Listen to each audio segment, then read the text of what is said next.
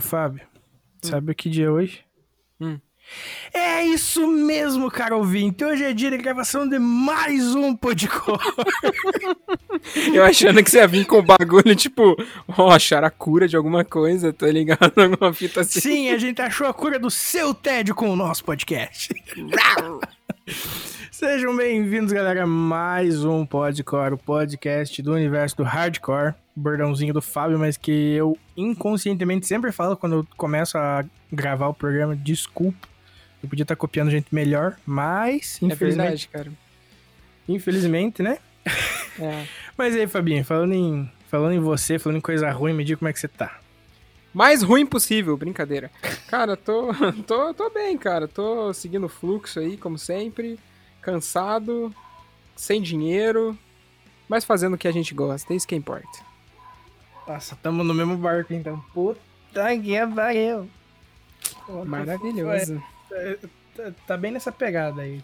Fudido. Como é que é? Eu só tô vendo café com 6F. Fraco, fino. É, ultimamente, tipo, eu tô ando tão quebrado que eu só ando vendo café com 6F. É. Fraco, fino, fedido, fudido e cheio de formiga no fundo. Entendi. Mas Entendi. enfim. Hoje o papo vai estar da hora. E aguentei que a gente já volta. Só um segundinho, a gente volta, eu prometo. É sério, a gente volta. O, o- o Fábio às vezes some e tal. ma- Mas eu volto. Prometo. Eu volto junto, pode deixar.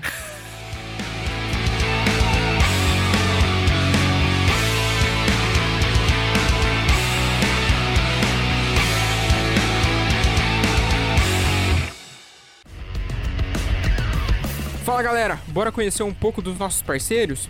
A Refuse, que é uma marca lá de Guarulhos em São Paulo, que desde 2017 cola junto com a galera do Underground, agora também cola junto com a galera do Podcore, demorou?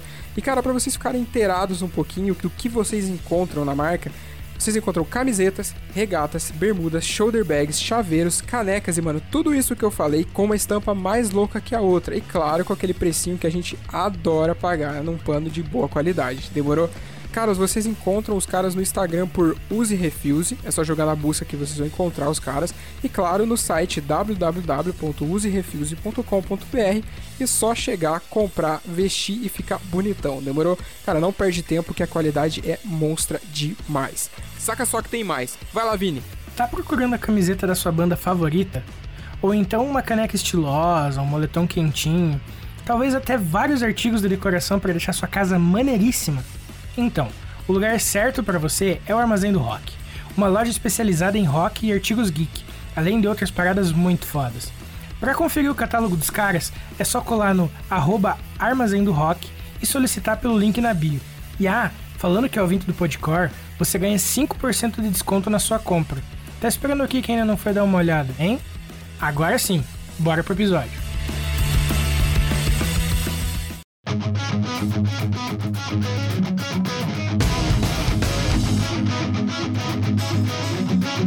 back.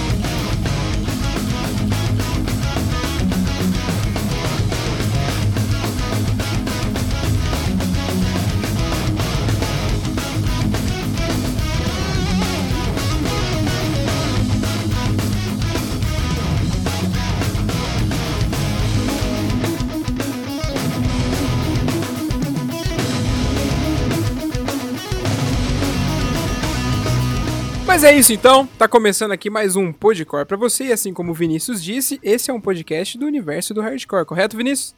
Eu falei isso? Você tá gravado? Eu vou, Incon- eu vou acionar os meus inconscientemente. advogados, Fábio. Eu vou acionar meus Inconscientemente, advogados. lembra? Que você tá falando por mim, isso não tá ficando legal. Ah, não, eu falei mesmo, verdade. Ah, então tá bom. Agora eu vou acionar os meus advogados por calúnia de difamação. Tá tudo Eu não, certo. falei, eu não falei que você me...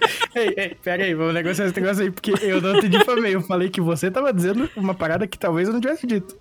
Ah, mas eu, eu vou, vou mani- manipular as provas. Isso acontece no Brasil? Olha só a crítica social foda. Mas Ô, Fábio, enfim, tem uns áudios teu gravado aqui em casa no, do, do- dos podcore que não foram ao ar aqui, eu posso te incriminar também. nunca existiu um podcast que não foi ao ar, tá ligado? Não, não, não. Sempre trechos, todos foram ao ar. que não foram ao ar. Fábio, você tá distur- deturpando o que eu tô falando, Fábio. Tá certo, depois de conversa com isso. Depois, depois eu mando meu advogado aí nas conversas. Não, eu, vou Tá botar pra, certo. eu vou botar pra tocar esses pedaços. Você vai ver, eu vou ter prejudicar até o dizer chega. Coitado de mim. Mas é isso, tá começando mais um episódio. Eu já queria agradecer a sua audiência, queria agradecer a sua companhia e também a sua amizade. Vocês são de extrema importância pra gente, não cansamos de dizer isso. E hoje a gente tá aqui com um cara que, primeiramente, a gente foi lá no canal dele da Twitch, trocamos uma ideia bem legal. É um cara gente finíssima que a gente gostou demais de conhecer, gostou demais de fazer esse elo, fazer essa amizade com ele. E hoje ele tá aqui pra retribuir essa participação que a gente fez lá no, na live dele, né? Que depois vira um podcast que vai para as principais plataformas, nas quais nós estamos também. É isso então, Léo. Bem-vindo. Cara, a casa é sua. Se apresenta, conta um pouquinho de você pra galera. E é isso. Vamos começar essa parada. Opa, e aí pessoal, beleza? Ali- Aliás, muito obrigado, Fábio Vini, por- pelo convite. Muito massa. É, Normalmente eu que faço podcast, ser convidado é muito diferente, é estranho. É verdade. medinho, sabe? Fica triste. Normalmente eu que faço as perguntas, agora, agora é o contrário, ixi. É, Mas é isso, eu sou o Léo, eu tenho um podcast chamado Léo Talks, que atualmente tá meio inativo, porque é, eu entrei num trabalho que foi o principal motivo para eu fazer o podcast, que, é- que era começar a trabalhar, então precisava fazer alguma coisa. Uhum. E aí dei uma parada no Léo Talks, porém é um, um dos meus projetos que eu mais gosto, assim. Eu chamei muita gente bacana é, de vários nichos diferentes, não só da música, como da comunicação. Muita coisa, muita coisa. Se vocês quiserem ver, é só procurar Léo Talks lá. Além disso, também toco, sou músico. Desde os 13 anos estou tentando fazer um som aí, às vezes dá certo, às vezes não. E é mais ou menos isso. Inclusive, desses vários convidados, eu quero deixar aqui registrado, cara, ouvinte, o meu pedido de desculpa. Lá vem. Ixi. Porque certa vez a gente deu uma indicada nos, nos vacilos aí, a gente meteu o menino, coitado, numa, numa É, furadinha. uma roubada, é verdade. Putz, ver... nossa, velho. Nossa Cara, senhora. A gente já te pediu de perdão, tá ligado? Mas nada, né? A gente pediu perdão ao vivo aqui pra você de novo. É, é. Nossa, velho, eu fiquei falando com o Fábio um bom tempo. Falei, cara, nós temos que pedir desculpa pra ele, velho. Que vacilo que nós demos. Não, Enfim, pô, tá suave. registrado aqui. Vou te falar que vocês me botar, botarem maus lençóis ali foi, foi embaçado. Pior que foi no meu outro podcast que eu, que eu tinha, que era o Minhocas Mentais. Aí eu chamei o meu parceiro, né, o Raul, que fazia junto comigo. Falei assim, pô, tem um, um cara aqui, uma banda. É, o, o pessoal de um, de um podcast me indicou. Aí eu. Aí ele, beleza. E pior que, tipo, eu ouvi umas duas, três músicas. Tinha um, um cara que a gente gostava que fez um feat com eles. Aí eu falei assim, ah, tá suave. Aham. Na hora, nossa, o cara começou a soltar um... uma metralhadora de bosta, tá ligado? Aí no final do podcast, ele me chamou na hora, eu já tava chamando ele, eu falei assim... É, então, não, não vai dar pra gente postar isso daí não, velho. Você falou pra ele? Você chegou a falar? Não, não, eu nunca mais falei com o cara. Ah, tá, pode ir. É sorte sua. Eu falei... A gente também não. é, foi embaçado, mas é isso, né? Foi, foi uma coisa engraçada. E...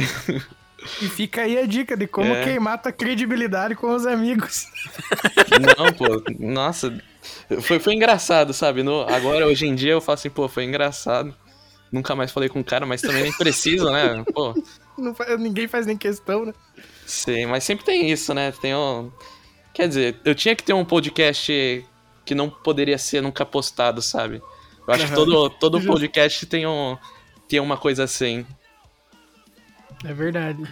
A gente ainda não tem. A gente tem apenas. três É só, que cham- é só ser convidar ele. Deus que me perdoe. Convida ele que já vai.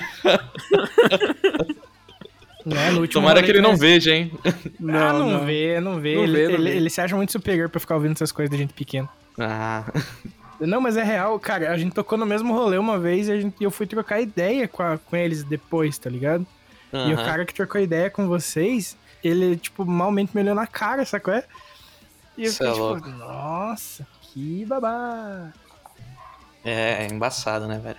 Tem uns caras que não, não tem noção do mundo que ele vive. Uhum. Ainda bem que nunca mais falei também, não, nem preciso. A galera do, que tá ouvindo agora deve estar tá pensando, putz, quem será, né? nunca saberão. Se quiser saber, vem na DM, a gente, com meia-noite, a gente conta pra vocês. Tá é verdade. Mas, viu, conta pra nós um bagulho aqui. Você falou que você é músico desde os 13 anos, né? Como isso que aí. começou essa relação sua com a música? Como que você resume isso, basicamente? Mano, foi muito louco, porque antes dos 12 eu já tinha tentado tocar violão num projeto aqui. Eu sou de São Vicente, que é uhum. é litoral paulista, e tinha um projeto Guri, que era tipo pra criançada, dos 10 aos 18, aprender. Aí eu fui lá aprender violão, né? Mas só que era um ensino coletivo, então, tipo. eu não aprendi nada, sabe? Eu ficava boiando nas aulas. Só que aí com uns 12 anos, 12 para os 13. Não, com os 13 mesmo. É, uhum. É, chegou um pessoal novo na escola e tal. Aí tinham. Eles tocavam tudo, era, era até bem legal, porque chegou um menino que tocava é, guitarra e violão, e outro tocava bateria. Aí a gente virou amigo e tal. O... Eu conversava bastante com esse menino, tocava guitarra, a gente jogava Call of Duty juntos. Uhum. Aí um dia a gente teve um trabalho de escola que tinha que fazer uma paródia. Aí tinha as coisas aqui em casa, tinha as câmeras e tal. Aí ele, a gente teve que fazer uma paródia, a gente fez Céu Azul de Charlie Brown Jr. Ficou horrível, sabe? Ninguém sabia cantar e tal. Mas é, no final, tipo, ele falou assim: ah, por que tu não toca? Aí eu, ah, fala um instrumento aí pra eu aprender e tal. Na, uhum. na maior, tipo, inocência, sabe? É só, uhum. ah, é, eu, eu, não conheço ninguém que toca baixo, aprende aí, a gente faz uma banda. E rolou disso e tal, aí eu comecei a fazer aula e desde então, nossa, eu, eu foi algo que eu pensava assim, nossa, eu quero ser músico vou estudar pra caramba e tal. Eu fiz muita aula, fiz aula em São Paulo também. É, fiz curso de música de orquestra, então eu participei de uma orquestra que eu tive a oportunidade de viajar com eles. A gente, a gente viajou para Salvador, para Brasília, para tocar é, em teatro e tal. Foi muito bacana essa experiência. Porém, com a pandemia, eu, eu realmente fiquei bem brochado, assim, sabe? De tocar. Uhum, uhum foi um, eu, eu até me sinto meio triste, tá ligado? Porque acho que desde o começo da pandemia, para estudar mesmo, eu pego no baixo, tipo, uma vez no mês. Cara, uma parada que, que você citou aí do projeto Guri, é, lá na minha cidade, eu não sou do Paraná, né? Eu sou lá de lá do interior de São Paulo, e na minha cidade tinha o Projeto Guri também, que é uma, acho que é uma coisa que, eu não sei se existe ainda, existe ainda? Acho que não, né? Existe, existe. Existe ainda? Ah, então, nossa, graças a Deus, porque eu lembro que há uns três anos atrás tentaram acabar com o Projeto Guri, uma parada assim. Isso mesmo. uns três, quatro anos atrás, eu lembro que até teve um, uma, uma parada no Facebook, que era tipo uma petição para não acabar com o Projeto Guri e tal.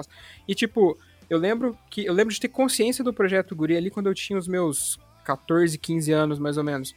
E vários amigos meus fizeram o Projeto Guri, eu fui meio, meio bocó da vida e não quis fazer. Tipo, tinha. Que nem você falou, eram aulas conjuntas, né? Com muita gente. E aí, tipo, tinham vários instrumentos para estudar e tudo mais. E, cara, eu, eu vejo o Projeto Guri como uma parada que realmente salva a vida com a música, tá ligado? Porque eu conheço muita gente lá da minha cidade que vivia em situação, tipo. Situações ruins, tá ligado? Tipo, tinham tudo pra, sei lá, pegar e fazer cagada com a vida, entende? E porque estavam no meio errado, porque não tinham aquela oportunidade. E o, e o, projeto Guri fez a vida delas mudar do avesso, tá ligado? Tipo, elas começaram a aprender música, elas tipo, ganharam um instrumento, elas começaram a ter uma rotina, começaram a tocar pra, por aí, fazer as apresentações que o Projeto Guri fazia e tudo mais. E hoje em dia eu vejo essas pessoas, elas estão, tipo, bem na vida, tá ligado? Elas, tipo, escaparam daquele, daquela rota que muito provavelmente elas iam seguir se elas não tivessem conhecido o Projeto Guri e, consequentemente, conhecido a música. Então, acho o Projeto Guri, cara, um projeto sensacional, um projeto, sei lá, lindo pra caralho. Demais, mano. Nossa, eu, eu curto demais toda essa questão de projeto, de instituto musical. Eu até tenho que falar o nome do, desse projeto que eu fazia da orquestra, que é o Instituto GPA, que, tipo, realmente uhum. mudou minha vida, sabe? Questões de, tipo. É, eu, eu tenho um, eu tô numa família estável, sabe? A gente consegue viver bem, assim. Porém, uhum. a gente nunca viajou e tal. E no, na orquestra, eles pagaram viagem para mim de avião, sabe? A primeira vez que eu, que eu pisei num avião, que eu pisei no aeroporto, na verdade, foi por causa deles. Uhum. Então toda essa questão de, de projetos culturais, de música, envolvendo música, né, eu acho muito importante, assim, eu sempre defendo. Porque muda mesmo a vida, mano. É, é muito louco como mudou não só minha vida, como de muita gente. Eu conheço gente que é desse, desse caramba, difícil falar. Insti- instituto Aham. que tá estudando fora, tá ligado? Com a ajuda do pessoal da orquestra, que sempre incentiva. E eles falam assim: ah, tem essa bolsa aqui, tenta arranjar um dinheiro e a gente. é, você paga a viagem e o resto é tudo pago pelo, com a bolsa, alguma coisa assim, sabe? É muito louco. Uhum. Caraca, velho. E eu acho que é por isso que política pública é tão importante, tá ligado? Porque a gente consegue resgatar coisas e resgatar pessoas que acho que de outra forma seria muito mais difícil, tá ligado? Não só, tipo, dentro da música, mas em cultura geral, tá ligado? Sei lá, um projeto que ensina as, pessoas, as crianças ou os adolescentes, enfim, a filmarem, a fazer, produzirem curtas, tá ligado? Eu já vi isso na internet, já, já vi vários projetos que são assim, que estão dentro de periferias, inclusive, tá ligado? Que acabam salvando a vida da galera por base da cultura e fazendo a pessoa virar alguém na vida mesmo, tipo, escapando do caminho errado. É muito massa isso, velho. Demais, mano, demais. Eu sempre defendi essa ideia de que acho que música deveria ser uma parada que a galera devia estudar em- nas escolas, tá ligado? Dentro Aham. da grade. Porque, porra, a importância disso, tipo, pra vida. Porque pensa, às vezes uma criança só vai adquirir uma noção de, de, de responsabilidade muito mais tarde, né? E, tipo, mano, a música em si ajuda muito a criar essa, essa noção, ajuda a, a, a criança, a, tipo, a criança, a pessoa, enfim, a, a se regrar também um tanto, sabe? Uhum. Eu vejo por mim, mano. Tipo, quando eu comecei a estudar violão, aprender violão e tudo mais. Porque, tipo, no- é- era sempre assim, ah, eu quero aprender a tocar alguma coisa. Daí fazia uma aula e parava, fazia uma aula e parava. Aí, tipo, quando você decide mesmo que você quer aprender, que você pega gosto pela parada, velho. Sabe? Sem falar que, tipo, você. Putz, eu não sei se é a palavra certa pra isso, mas. Você facilita o acesso à cultura, tendo partindo do ponto que cada um consegue criar meio que a sua própria arte. Eu não sei se vocês estão entendendo o que eu quero, tô querendo dizer com isso. Sim, uhum. Sim, sim. Pode seguir. Tipo, porque, mano, querendo ou não, muitas das artes que a gente tem são elitistas, tá ligado? Não, Demais, não, mano. não tem como fazer. E quando você ensina música em colégio, por exemplo, tipo, acho que foi até a Josi que falou que, que existem muitas bandas na periferia e que elas não são vistas, né, mano? Então, Uhum. você permite, você permite, você ajuda que essas pessoas consigam criar a sua própria contracultura, se inserir na cultura daquele, daquele lugar, no caso, o nosso país, o seu estado, enfim. Eu, por isso que eu ah, tipo, sou muito, muito mesmo a favor disso. Para que todo mundo consiga ah, ter voz, e, tipo, de forma figurada, né? Porque às vezes a pessoa quer montar um projeto instrumental, mas eu digo que cada um possa ter a, a voz para se expressar, assim, numa coisa que é muito elitizada, infelizmente. É, mas é, é uma questão de, tipo, muitos gêneros também é, vem de baixo, Sim. né?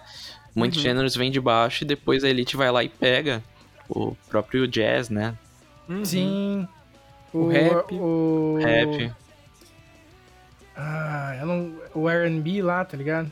Sim, total. É até engraçado, eu tava vendo.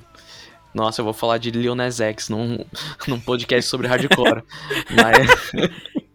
eu tava vendo um documentário sobre o Lil Nas X, né? Que é aquele que fez o Old Town Road. Aham. E é engraçado porque falam que no começo, quando ele lançou, não tinha o Billy Ray, né? Que é tipo uma figurão do country.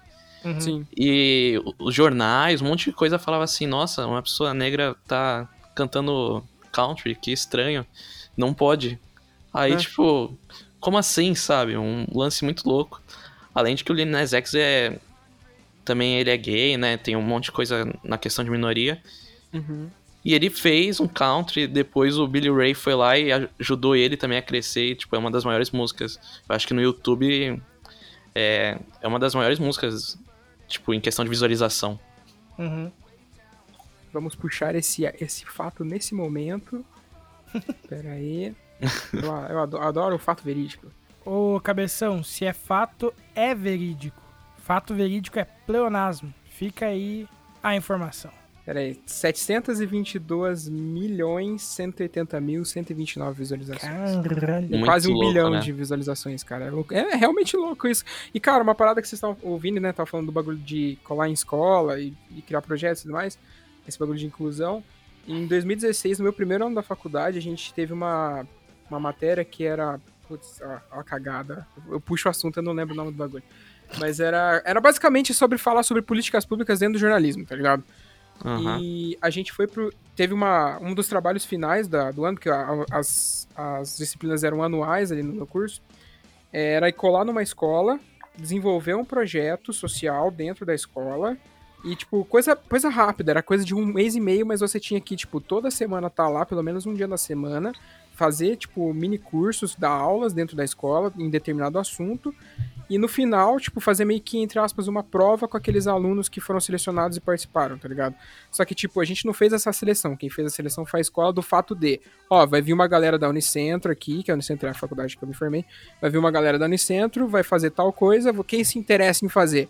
Quem se interessava levantava a mão, eles pegavam o nominho, passavam pra gente, no dia determinado pra começar a gente tava lá com as crianças ali, tá ligado? E a gente pegou, se eu não me engano, eram alunos de sétima série, acho, oitava série, alguma coisa assim. Eu lembro que era, era uma galerinha com uma consciência já, tá ligado? Aí a gente escolheu por fazer uma oficina de fotografia com eles. E pra começar, a gente começou pensando em fazer bagulho mais, tipo, mais, mais fácil, que todo mundo ali teria, porque hoje em dia não é todo mundo que tem uma câmera fotográfica à disposição pra hora que quiser, tá ligado? Ainda Sim. mais essas profissionais que é muito Uhum. caro. E aí a gente pensou o quê? Todo mundo tem celular, então vamos explorar a mobigrafia. Pra quem não sabe, mobigrafia é o ato de você fotografar com o celular, tá ligado?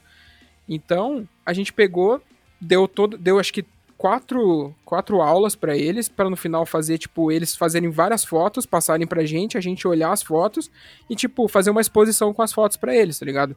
Lá na escola mesmo, pra colocar em algum lugar que todos eles tivessem é, como ver e como mostrar pros colegas e, tipo, mostrar pra eles, ó, vocês perderam isso aqui, a gente passou quatro semanas e olha só, a gente aprendeu a fotografar, tá ligado? E nesse, e, tipo, em recorrente com a, com a, com essa disciplina que teve o curso, a gente tinha também a disciplina de fotojornalismo, ou seja, tudo que a gente aprendia dentro da disciplina, a gente disseminava pra eles, tá ligado?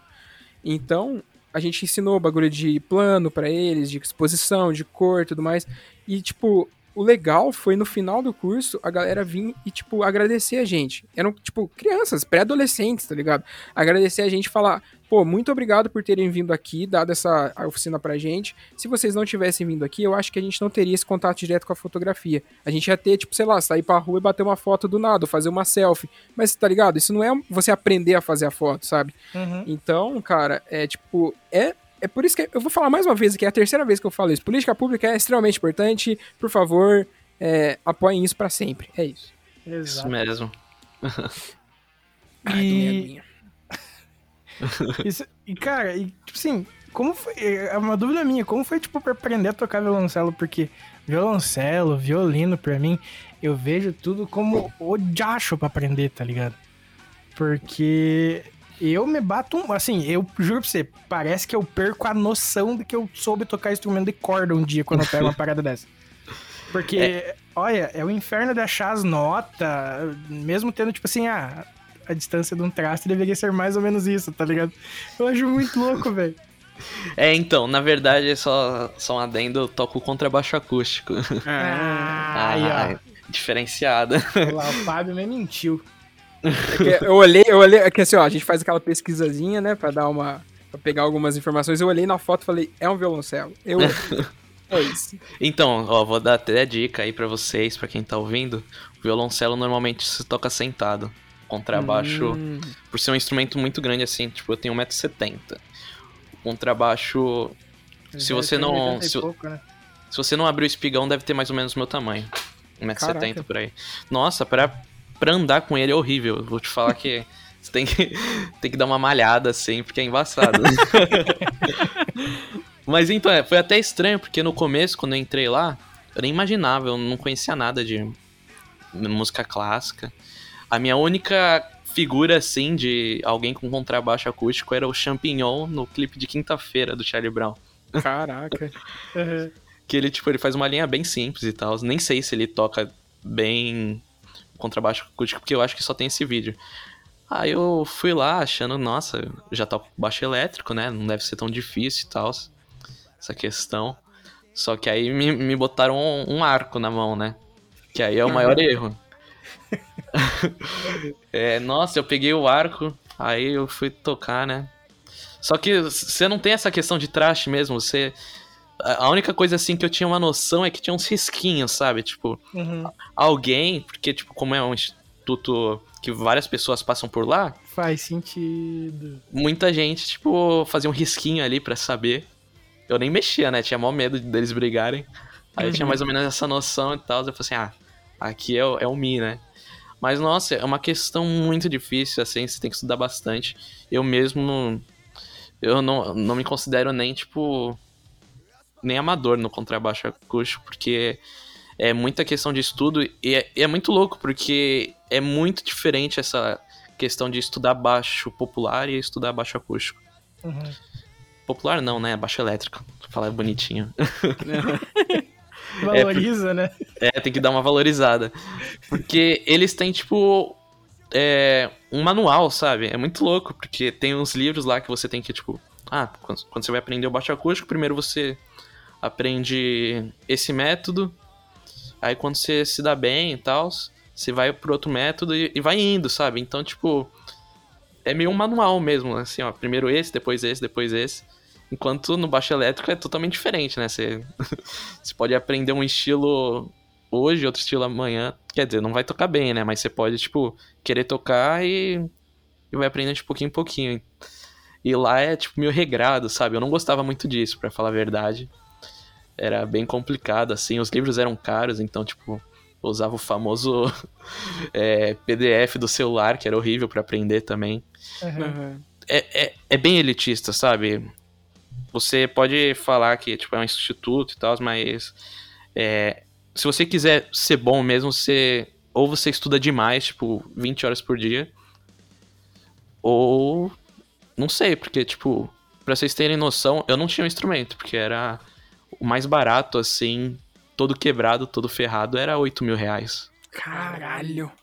Então, tipo, hoje em dia deve ser muito mais, na verdade. 8 mil, eu tô falando 2017, 2016. Ah, que a pandemia deve ter ido lá nas alturas, porra, do preço. Sim, sim, pô. É, eu tenho até um amigo que ele teve maior sorte que uma moça viu ele tocando e gostou e, e ajudou. Ela era tipo de um Rotary, não sei se vocês sabem o que é o Rotary. Uhum. Aham, tem aqui. Ah, tem? Ah, então. É... E as pessoas ajudaram ele, ele, tipo, ganhou um contrabaixo de 20 mil reais. Muito, muito louco, velho.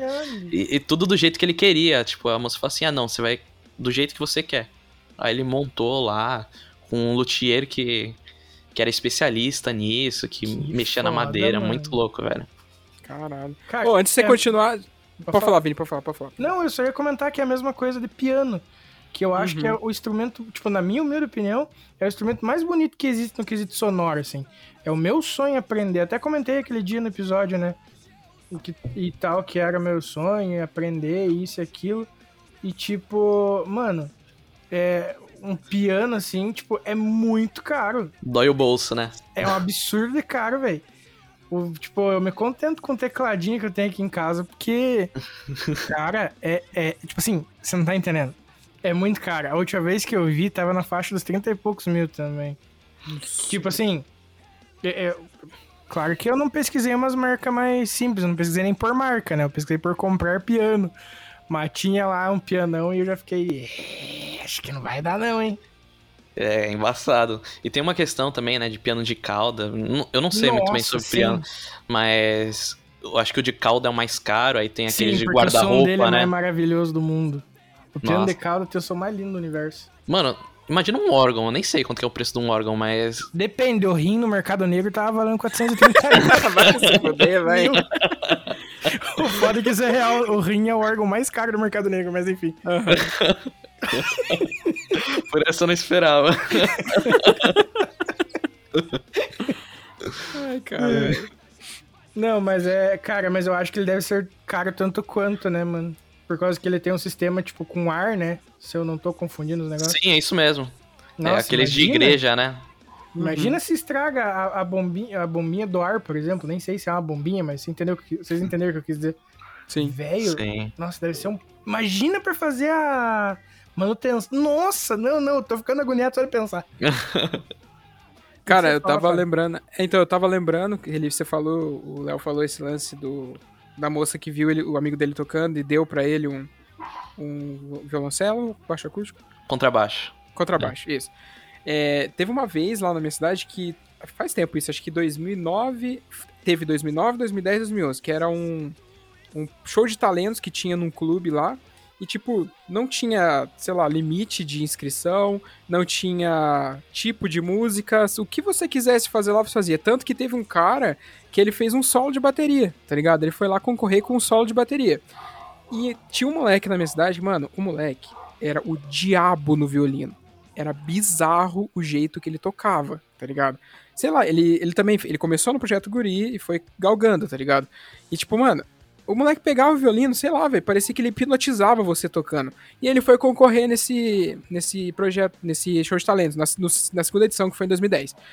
Aí, tipo, ele começou a tocar, pá, todo mundo ficou maravilhado, levantaram pra bater palma pra ele, etc e tal. E, tipo, no final do negócio, todo mundo já sabia. A galera até que tava pra ir depois dele pensou assim, mano, eu não vou concorrer nisso, tá ligado?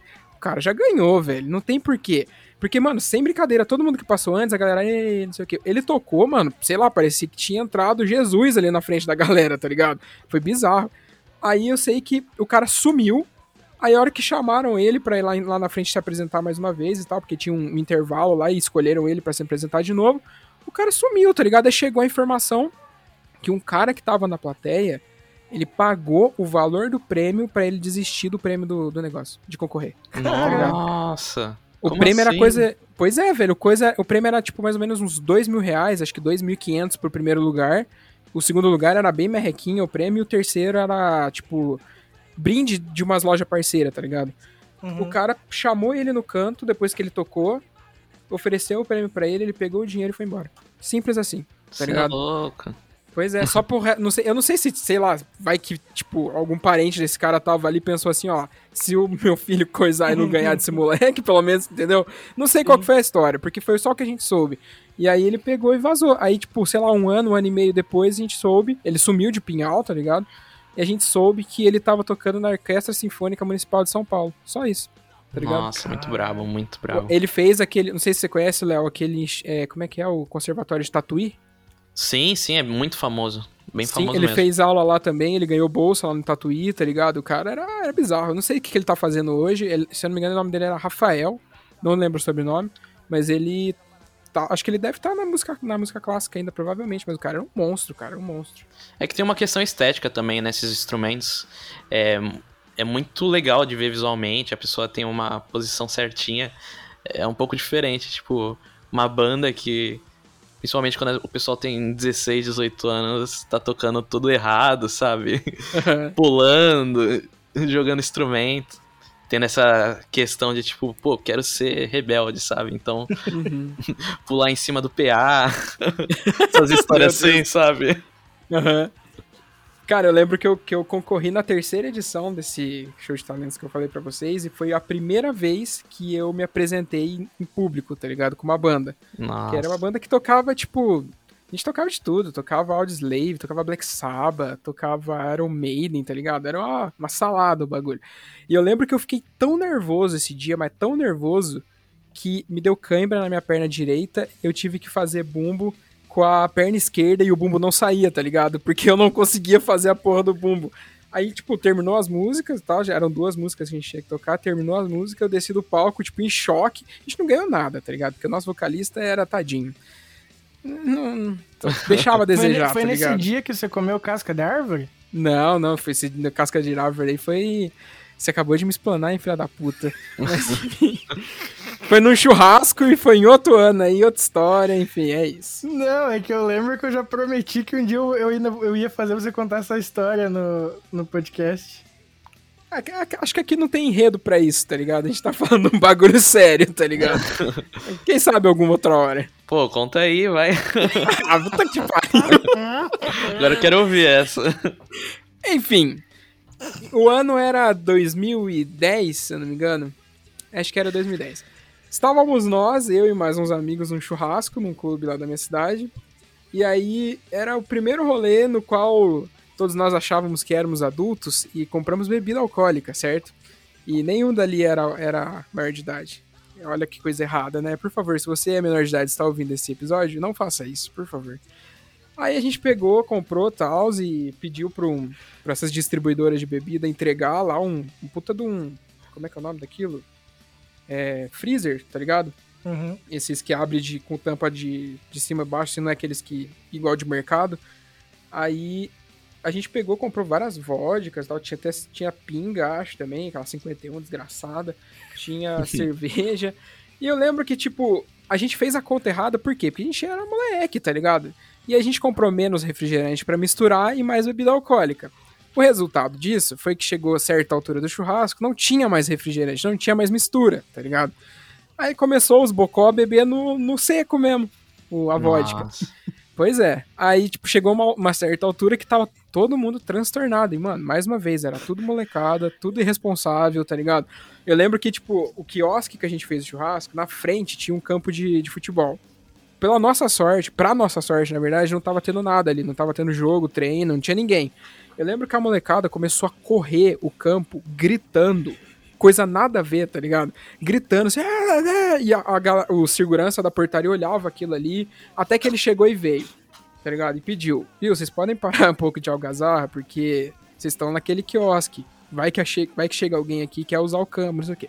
Beleza, a gente voltou pro quiosque. Daí chegou no quiosque, a galera bebeu mais, tá ligado? E eu junto. Aí eu lembro só de eu sentado, eu sentei na graminha e a minha cabeça apagou, tá ligado? Eu acordei de novo, minha cabeça voltou. O meu amigo, ele tava estirado na, na pista, assim, que tem, tipo, os carros passar na frente do quiosque, largadão, com uma pocinha de gorfo do lado. Aí, tipo, eu peguei o celular dele e falei, mano, liga pra tua mãe, vamos embora, velho. Aí, tipo, eu peguei o celular dele na mão dele, ele ligou, a mãe dele chegou lá. Aí eu cheguei em casa tal, e eu, mano, com um gosto estranho na boca, tá ligado? Aí eu. O que, que aconteceu, né? Porque eu não lembrava, mais uma vez, eu tive um, um mini apagão ali no rolê. Aí no, no MSN e tal, depois que todo mundo foi embora, se ajeitou e tal, me falaram que eu sentei na grama, na frente de uma árvore, e comecei a comer a casca da árvore. Nossa. Tá Simples assim, mano. Aí depois disso, eu comecei a me policiar pra beber, tá ligado? Porque na primeira Ainda vez bem. que eu. Exatamente. Na primeira vez que eu, tipo, perdi o controle, eu comi casca de árvore. O que, que ia acontecer da próxima vez, tá ligado? E eu lembro que nesse dia. Nossa, mano. Nesse dia, o, o meu amigo que levou o, as paradas para fazer o churrasco, inclusive abraço, Arthur, ele levou uma faca que era do pai dele, uma faca mó fodona, assim, tá ligado? Aí um moleque no meio do churrasco, bêbado, catou a faca e jogou no rio, assim, ó. Fum, jogou no rio, tipo, já era a faca, Nossa. tá ligado? Mano, aquele dia foi embaçado, velho. Tipo, a gente. Não aconteceu nada com ninguém. Ninguém se machucou, ninguém, sei lá, perdeu alguma coisa, quebrou alguma coisa. Tá certo, ele perdeu a faca. Mas, tipo, ninguém saiu de lá, tipo, fudido, tá ligado? Mas foi acontecendo uma coisinha aqui, uma coisinha ali que a, a, na cabeça depois falou: a gente não pode mais fazer isso. Ou se a gente for fazer, vamos fazer a porra da conta certa para não faltar mistura, para não foder todo mundo depois, tá ligado? Mas enfim, essa foi a história que todo mundo, né? Oi, Vinícius, filho da puta. Tem Oi, também aquela do, do teu amigo, quer dizer, entre aspas, teu amigo, né? Da que vocês foram assistir um show na outra cidade. Aí alguém estragou o banheiro lá, como é que é também, Fábio? Ah, não, essa aí, essa aí fica pra um próximo episódio. Eu sei, essa daqui é só pra dar o bait.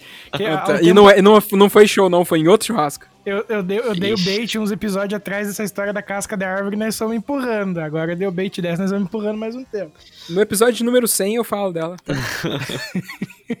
Pô, eu tenho uma história engraçada envolvendo bebida e, e show. Então vem, então vem, então vem. Pô, eu, ó, é o mesmo lance, assim, eu tinha 16 anos, então.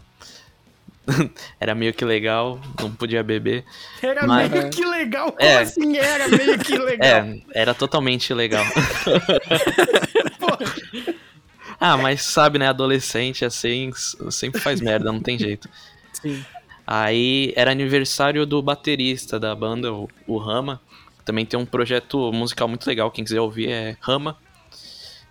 É, então, nisso daí o, era aniversário dele, aí eu falei assim, pô, bora tocar, vai ser no, no buffet da minha tia e tal. A gente não tinha feito muito show ainda. Aí beleza, né?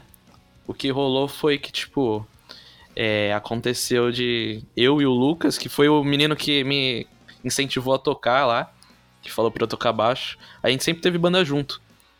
E tal, aí a gente falou assim, pô, bora beber um pouco antes de de começar o show, né? Só que, Aham. tipo, a gente. Eu, eu acho que ele, ele nem curte beber hoje em dia, mas, e- mas eu tenho um paladar muito infantil, assim, pra bebida, que eu só gosto Aham. de Skull Beats. Entendi. Aí, assim, pô, bora lá no mercado e tal. Aí foi nós dois e mais um menino que ele era mais velho, né? Aí ele ia comprar pra gente. Ai, ai, ai. Só que o que aconteceu? A gente, beleza, né? Falou assim, pô, pessoal, a gente já volta aí. É, vamos lá no mercado e tal, comprar umas bebidas. A sorte nossa foi que a gente deixou o celular lá. Uhum. O que aconteceu? A gente virou a esquina, apareceu tipo sete moleques de bike. Caraca. Nossa, na hora, a gente tava no meio do caminho assim, aí já falou assim, ó, parou, parou, é, nem corre, nem tenta correr e tal. Aí eles foram lá, tipo, a gente só tinha, tinha 20 reais e um cartão. Eles foram Uhum. lá, pegaram, os 20 reais eram meus e quebraram o cartão do menino. Caralho, velho. Aí, beleza, né? Só que o que aconteceu? Tinha um cara na esquina, na hora que aconteceu tudo isso, ele viu. Aí ele. E tinha a polícia passando do lado. Aham. Tipo, os meninos foram embora, né? Só que, tipo, tava muito recente ainda, aí a polícia apareceu. Aí a gente foi, a gente foi, acabou de ser assaltado. Eles falaram assim, ah, entra aí, entra aí. Aí, tipo, imagina, tipo, três pessoas no banco de trás do carro da polícia. Aham. Os caras meteram um pau, foram rapidão e tal. Viram os meninos virando ali. É, a, a esquina saiu correndo. e- pior que eram os, os moleques mesmo, tipo, um- uns sete manos de bike e tal. O que aconteceu no final?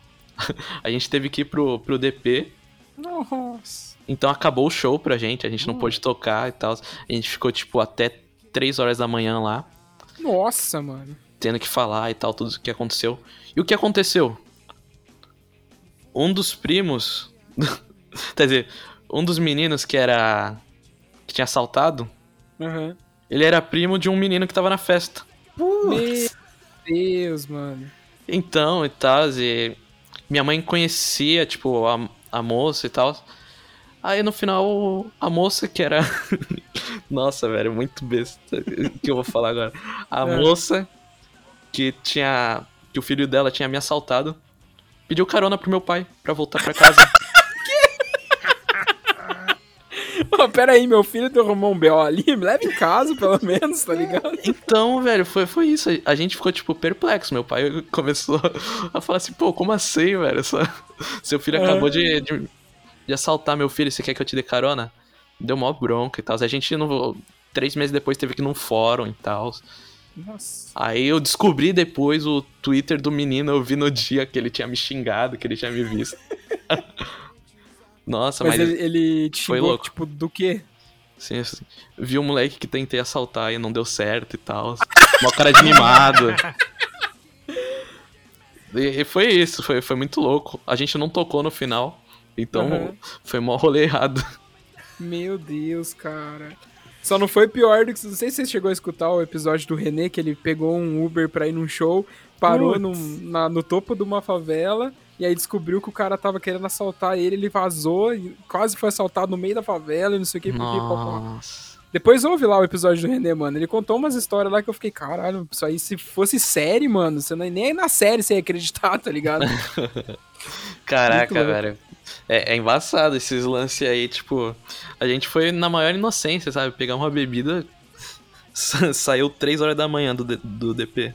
Meu Deus, velho, que loucura. Ô, só a título de curiosidade, o, o piano que eu tinha visto, o piano de cauda da, da Fritz Dobert, que é, uma, que é uma das marcas, tipo assim, não, eu não sei se ela chega a ser a Gibson da guitarra, porque eu entendo muito pouco, mas é uma marca bem, bem cara, assim, só pra nós ter uma noção, né? Uhum. 67.001. Aí tem um, um, um japonês aqui, um piano japonês. Ah tá, eu achei que tinha um japonês mesmo. Vem junto. É, você, ué. Kawai Shigeru, de 482 mil reais. É, é, esse do, esse do da marca japonesa é o mais caro. Tem um aqui que... Não, tem um Petroff, de 910 mil reais. Nossa. Aí Comprar uma desses- casa ou um piano? Aí esses que nós tava falando, que é tipo de guarda-roupinha, né? Que ele é... Que é a, é a cauda, mas é tipo assim, é como se ela tivesse de pezinho, no caso, né? Sim. Atrás do, do coisa. Você acha aqui por 3 mil, 6 mil. O problema é verificar a afinação desse negócio, porque afinar isso aqui é um parto. Pô, eu que vou ficar com mandar meu Ibanez cara. mesmo, hein? É, tipo isso, eu vou ficar com meu tecladinho da Yamaha. Porque, caraca, mano, pô, só a afinação disso aqui você deve pagar uns 4 contos pro maluco afinar o jogo. Por cima, assim. É bizarro, velho. Bizarro demais. Porque Depois, pouca gente que sabe, assim, afinar esses negócios, cara. depois querem falar que não tem elitismo nisso daí. Né? Puta que eu pariu. Quanto você falou? 900 e poucos mil? É, o mais caro que tinha ali, 900 e pouco. Ah, sai fora. É o que eu falei, mano. Você financia uma casa, você constrói uma casa do zero, você põe a casa do chão pra cima, tá Fábio, ligado? Se a Juliette ganhar o... Quer dizer, quando a Juliette ganhar o BBB, se ela comprasse aquela merda daquele piano, ia sobrar 500 mil pra ela. Ah, sai fora. Tá ligado?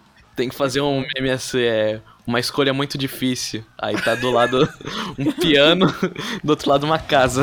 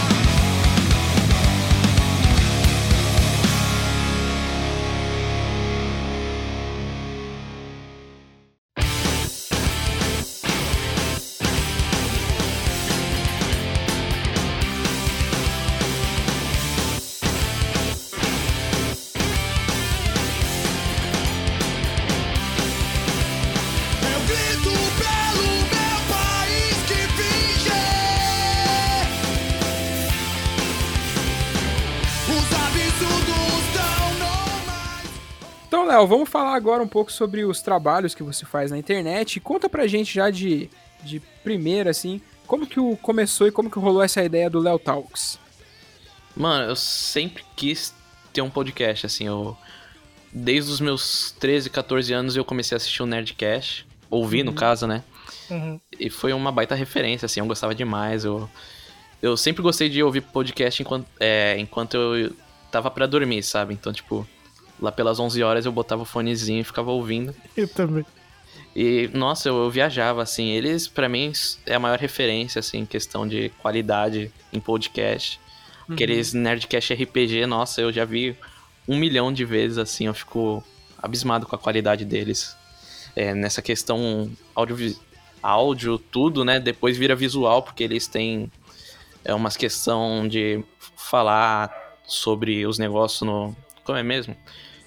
Tinha um negócio que eles faziam que era tipo umas historinhas de uns podcasts que eles tinham. Ah, o Nerdcast Stories. Isso mesmo, achava muito louco isso. Achava muito massa essa parte que eles faziam as histórias. E foi a maior referência, assim. Aí depois eu. é, Lá por 2018, 2017, eu comecei a ver o Não Ovo, do, Aham. Muito bom. do Cid Não Salva. E aí eu falei assim, nossa, eu tenho que fazer um podcast e tal. Só que meu PC era horrível. Aí esse ano, quer dizer, ano passado, no caso, 2020, e que pra mim é tudo um mesmo ano, né, por causa da pandemia. É, Pois pra é. mim também, eu me for... é, tipo, meu ano letivo acaba sexta-feira agora, o ano de 2020. Sim, nossa, pra mim ainda tá em 2020. Aí eu comecei a fazer uns trabalhinhos, tipo, comecei junto com a minha mãe a vender máscara, que ela sabe costurar e, e eu divulgava e tal. Aí eu arranjei uma grana boa e tal. Eu falei assim, pô, vou comprar um PC legal. Já tenho, eu tenho uma câmera aqui, a, uma Canon. Então eu vou fazer um podcast é, que eu consigo fazer live também. Uhum. Aí eu comecei, eu chamava uns amigos e tal, aí eu comecei a chamar pessoa de banda que principalmente aqui da Baixada Santista, né, que é onde resido. É, e foi indo bem normal, assim, eu tava fazendo segunda a sexta, é, sempre chamando gente relacionada à comunicação, música, tudo que envolvia arte, né? Uhum. E, e foi indo. Eu, eu achei que foi uma das melhores experiências que eu já tive, assim, porque é, a minha dicção é horrível. Então eu treinava bastante isso, de conversar com outras pessoas, gravar. Eu od... Nossa, uma das coisas que mais me irritava é porque eu não consigo ouvir minha voz. Então, tipo, na hora de, de editar, eu editava bem na tosqueira mesmo, porque eu não conseguia me ouvir. Me dava, Uhum. tipo, aflição. Além de que era de segunda a sexta, né? Então, tipo, eu tentava lançar no máximo dois dias de diferença. E tava sendo bem puxado. Aí eu acabei no episódio 60.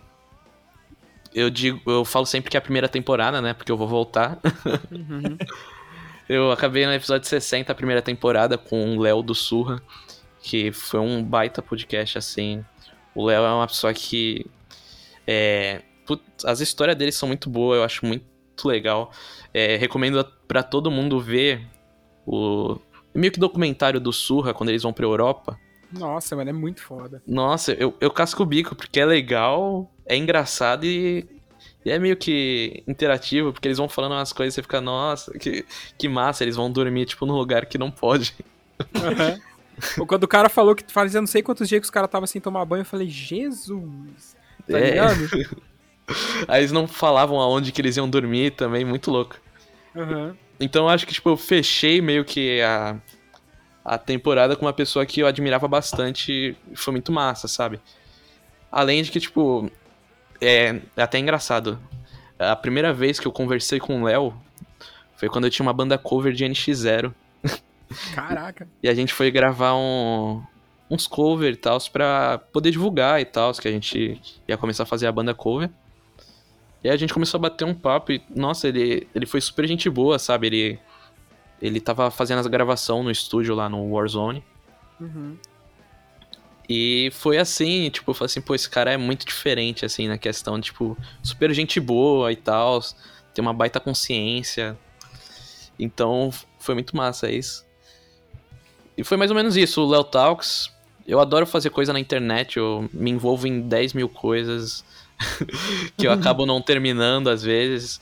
Hoje em dia eu, tô num, num lugar chamado Minuto Otaku, onde eu faço umas gravação pro pessoal, às vezes edito podcast, e é falando sobre anime, mas num jeito meio engraçado, meio talk show. Que massa. Foi daí que o Tufa tirou teu apelido de Léo Otaku? Então, na verdade, foi do nada que ele me chamou de Léo Otaku, mas eu realmente sou Que- o que esperar de um cara É. que, né, constrói hospitais? O que esperar de um cara que, né, bonito e constrói hospitais? Enfim, É verdade. E que usa os hospitais como hobby, porque a profissão dele é música. exatamente. eu lembro que a última vez que eu, que eu pinguei numa live sua, Léo, você tava assistindo Yu Hakusho.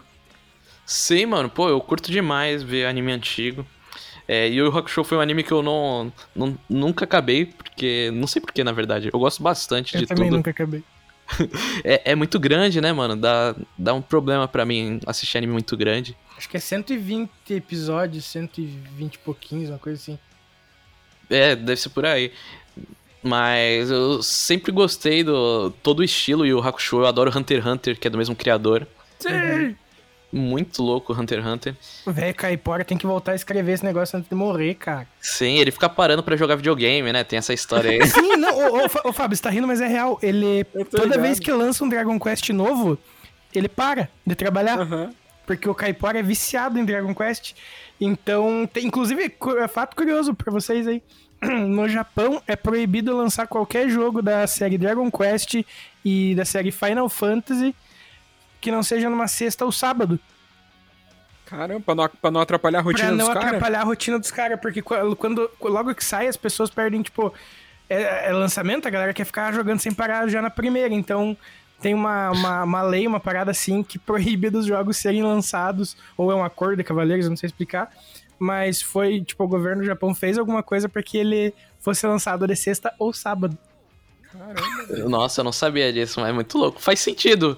Pô, Pô, toda vez, velho. E pior que, pra quem não gosta de anime, eu, eu- você tem que assistir Hunter x Hunter, porque é, é uma boa iniciação, vamos dizer assim. É, é muito bom, cara.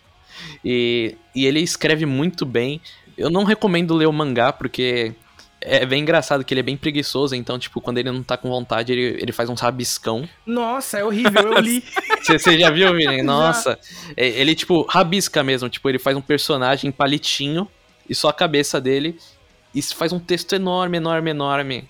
Daí É, ele tenta porque- justificar isso com a distância, sabe? Ele coloca, tipo, como se fosse o personagem longe da câmera, sabe? Velho. assim. Ou ele, no momento de luta, por exemplo, daí ele, tipo... Ah, ele atacou muito rápido, daí faz uns rabiscos muito só pra dizer que o cara tava rápido, entendeu? Nossa, Mano. mano. Ma- Mas enfim, eu, eu gosto muito de qualquer questão de cultura popular. Eu sou uma pessoa que. Eu, eu já fiz uma live na Twitch assistindo um jogo de futebol.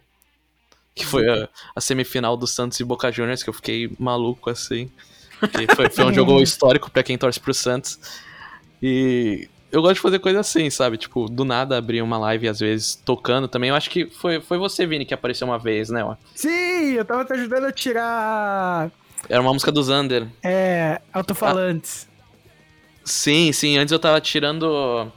é, ela partiu do Tim Maia, eu acho. Isso, e depois você foi tirar uma do Gojira e desistiu. Também, mó difícil, caramba. A Gojira é coisa de outro mundo. Pô, é, é embaçado esse. Eu não consigo tocar metal direito. Eu, eu sempre tenho esse problema, eu sempre estudei mais música brasileira. Quando alguém me pede pra tirar metal, eu fico meio. Ah, cara, eu não quero não. E, mano, você nunca pensou em jogar? Streamar você jogando? Você não sei se você joga alguma coisa ainda. Você falou que jogava Call of Duty nas antigas. Mano, é, o problema é que meu PC não é tão bom assim, sabe? Então, tipo, eu já, já joguei algumas vezes em live, eu já joguei Rocket League, que é um jogo que eu acho divertidinho. Mas meu PC não, não é tão poderoso assim. É, quando eu fui comprar já tava nesse problema da quarentena, né? Então, tipo. É, meu, pra quem quer comprar placa, placa de vídeo em 2021, a pessoa tem que vender um rim também. É. Uhum. Porque é um lance muito caro e a galera tá comprando pra. É, pra esses lances de criptomoeda e tal. Então, tipo, é muito difícil. Aproveitando a deixa que estamos falando de joguinho, mas teu PC roda um CS 1.6, né? Ah, roda, roda. Roda o CSGO também, mas eu sou ruim e tal. Não, não, não, não, não, não. A gente quer saber do CS 1.6. Putz, eu, eu não peguei muita época do CS 1.6, porque eu tenho 21 aninhos, né? Então, então é bom ir treinando. Porque eu não sei, eu não sei se te avisaram já, mas você tá no nosso time do torneio de CS do Hardcore. Pô, pode me colocar aí, eu vou tentar dar uns tiros. O cara tremeu, hein? Sentiu uma Eu, tremida. eu- eu aí tava agora. jogando aquele Valorant, sabe? Eu- Pô, vamos jogar com nós, caralho. nós. Pô, bora jogar. Eu, eu jogo direitinho até. Sou. Pô, o quê? Eu não, eu, eu sou bem ruim, mas eu, eu divirto todo mundo com as minhas nubices. Calma aí. Existe o, o bronze, né? Depois vem o ferro. Ou Uhum. é o contrário? É, tá certo. Não, pera, é ferro, bronze. É. Ah, então eu sou bronze. Eu sou bronze 1 também, o, ridículo do ridículo. Eu É, não é tenho nenhum mesmo. elo. ah, É então. que você nunca jogou comp, né? Acho que você jogou comp já, Vini? Acho que Joguei, não. já, já, já Jogou? joguei. Pô, bora jogar umas partidinhas aí. Eu, eu Vamos, garanto vamos. umas 5 kills. Fechou, fechou. Não, falando sério, depois passa o teu. teu tua, tua parada lá, que eu esqueci o nome. Teu nick lá, com a, com a hashtag que eu te adiciono, passo pro Vini, ele te adiciona e nós joga. Boa, Exato. boa, bora jogar. E o bagulho é real mesmo, é que no último episódio, como a gente comentou, no último não, no penúltimo episódio, com, com os guri da memes, a gente teve essa brilhante ideia de fazer o, o campeonato. Meu Deus, eu esqueci de passar o meu número pro Tufa. pra nós montar o, o grupo pra começar a planejar esse negócio. Enfim, mas Só é, é sério, o, o rolê é... Não, não, ele já me mandou o número dele no coisa. Ah, tá. Nossa, ainda bem que nós começamos, pô, entramos no assunto, rapaziada. Aliás, é, eu acho que eu, eu conheci vocês através do pessoal do Memes do Podcast. Sabe por que que memes foi? do podcast não, memes do hardcore. Caraca, é porque a gente Ó, tá falando de podcast, eu faço assim, putz, mesmo. Ó, tá aí se os moleques estiverem ouvindo, um nome perfeito pro podcast de vocês. Memes do podcast, é, tá memes ligado? do podcast, ia ser da hora. Mas, É, ó- eu acho que eu conheci vocês através do memes do hardcore ou foi, foi com. Não, foi foi assim, ó. O, você tava na live com eles, Aí eu, eu vi que vocês iam ter a live de vocês, eu não conhecia você ainda. E é porque ele, o Lucas compartilhou no, no story dele. Aí no, eu lembrei, eu tava no computador, tipo, tava rolando a live, aí eu entrei bem no finalzinho, mandei um salve no chat, daí o Lucas falou: Ah, chama esses moleques pra conversar. Foi assim. É, eu acredito que foi assim mesmo. Foi assim. E, pô, foi muito massa. O, o pessoal do Memes do Hardcore eles são muito engraçados, né? Puxaram pra fazer o podcast com vocês, que eu achei também muito massa, mano. Eu acho que foi um dos podcasts mais maneiro em questão de conversa. Foi com vocês, sabia? Pô, que massa, sério mesmo? valeu. Valeu, Sim. Pô, a gente, a gente fez o quê? Eu- Bastante tempo até, porque normalmente eu tava fazendo é, uns 40, 50 minutos com vocês, foi uma hora, Foi uma e pouquinho. é. É, deu mais de uma hora. Uhum. Foi muito massa. Quando que foi esse, esse podcast? Olha, dia- ó, você publicou no seu Instagram dia 6 de novembro, então deve ter sido no final da semana desse dia 6. Acho. É. Foi numa sexta, eu acho, não foi? É pra ter sido. Foi- é, Tem foi- a foi- data aí, não tem? A data da, da postagem foi dia 6 de novembro, que você fez avisando que ia ter o episódio no seu Instagram, lá no Instagram do Léo Talks, na verdade. Mas, mas eu normalmente postava a data também. Ou eu, eu não postei? Peraí que, aí, peraí que aí a minha falta de informação fala mais alto, deixa eu ver. Cara, você não postou a data. Nossa, mosquei nisso. Não postou, realmente. Você Vou- vou repostar agora. um ano depois, né? Galerinha, então fiquem ligados, tal dia rolou a gravação. Não, só pra vocês saberem, rolou. Pô, tá sim, ó. Sexta, dia 6 do 11. Tá? Ah, tá Tá na sim. arte, então. Tá na arte. Ah, Nossa, Fábio, viajei, pelo amor de Deus, como você tá texto, no Instagram mano. tá Ah, focado só mesmo. na legenda? É, a legenda. Aí garoteou. Não, demais, Garoteei. porra. Vai- Nossa, Caralho. se fosse no Twitter, eu até perdoava. Nossa, mano, caramba. Mas é não, isso, foi dia vassourou, 6 mesmo. vassourou. Você postou no dia. No, no dia Sim, eu postava, tipo. Eu postava no meio-dia do. Do dia que ia ser gravado. Isso mesmo. É tipo, isso, então. ia. Ia lançar na segunda-feira, eu acho, porque eu tinha uma questão de diferença de dias. Aham. Mas só que eu, tipo, postava no dia que ia ser gravado. Pô, foi muito massa, porque eu nunca participei de, um, de uma live assim, tá ligado? Não que eu me lembre, pelo menos. E, tipo, foi bem, foi bem louco, foi bem da hora. Meus pais apareceram no dia, tá ligado? Foi louco. engraçado. Foi muito louco. É, eu- acho muito massa essa questão da live junto com o podcast, porque tem essa questão da interação com a galera, né? Às vezes, tipo, Aham. é, eu, eu postava também pra galera mandar pergunta no Instagram. Mas só que Uhum. durante a live é legal, porque às vezes aparece uma pessoa que você não imagina que vai entrar, né? Sim. Aí, tipo, eu falava normalmente o nome da pessoa pro, pro convidado, e ele falou assim, pô. Aí a pessoa falava, tipo, meu tio, minha tia, meu pai, minha irmã.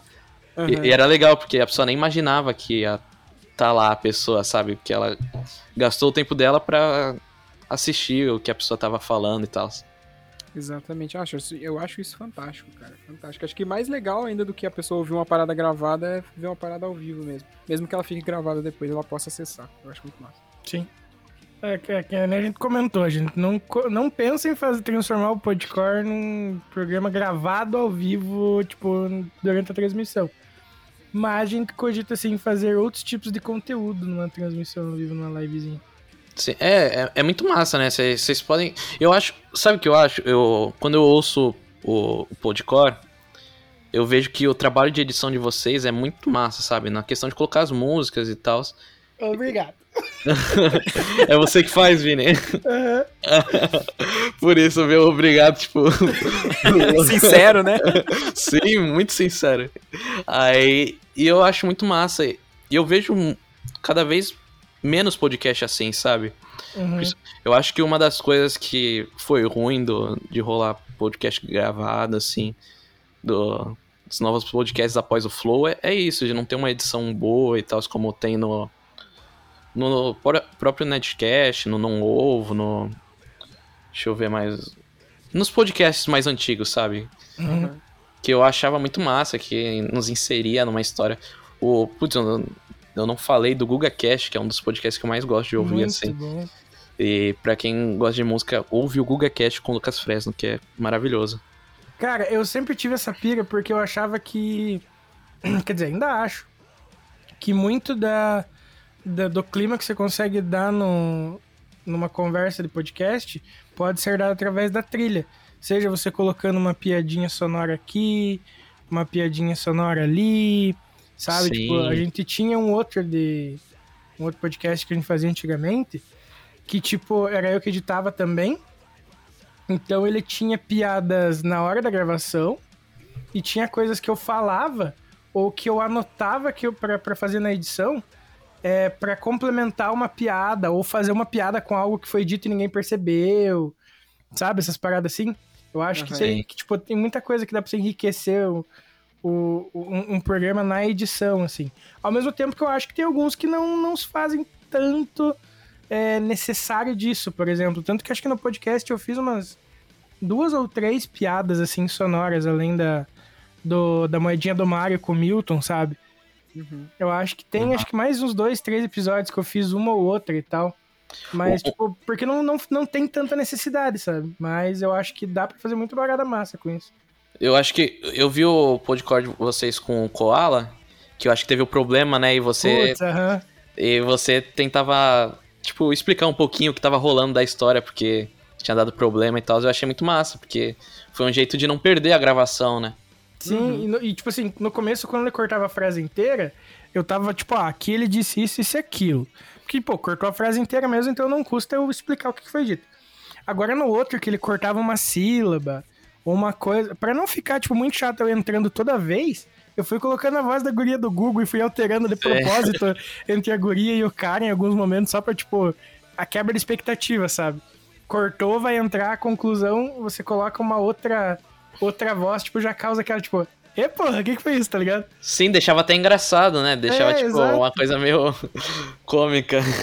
E Eu, que- daí... eu queria fazer um adendo aqui, Vini, rapidinho. Hum. Que foi nesse episódio, com tudo que aconteceu e como ele terminou e como ele foi publicado, e com a preocupação e com a, a, a caracterização que ele teve, que vocês acabaram de citar, que eu vi que mais do que nunca o Vinícius é o homem da minha vida, tá ligado?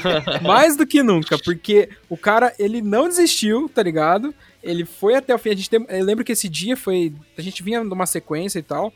E foi esse dia que ele virou pra mim assim, mano, me perdoa, mas hoje o episódio não vai sair no horário por causa disso, disso, disso. Uhum. E aí eu confiei, eu falei, mano, esse episódio vai sair hoje, eu vou descansar, porque esse episódio vai sair hoje. Eu conheço o Vinícius e ele vai colocar esse episódio no ar ainda hoje. Sete horas da noite tava no ar, com tudo explicadinho do porquê atrasou, etc e tal. E, mano, esse. Eu amo esse moleque, só isso. Cara, foi o podcast mais longo que eu já editei na minha vida, eu juro pra vocês. Porque eu demorei 16 horas pra editar. Nossa. Você tá doido. Porque era o tempo de eu pegar o aplicativo, digitar a, a, a frase no celular ou a palavra, é, enviar pro meu, pro meu Whats, do Whats eu baixar, converter ele e jogar pra aquele pedaço do coisa.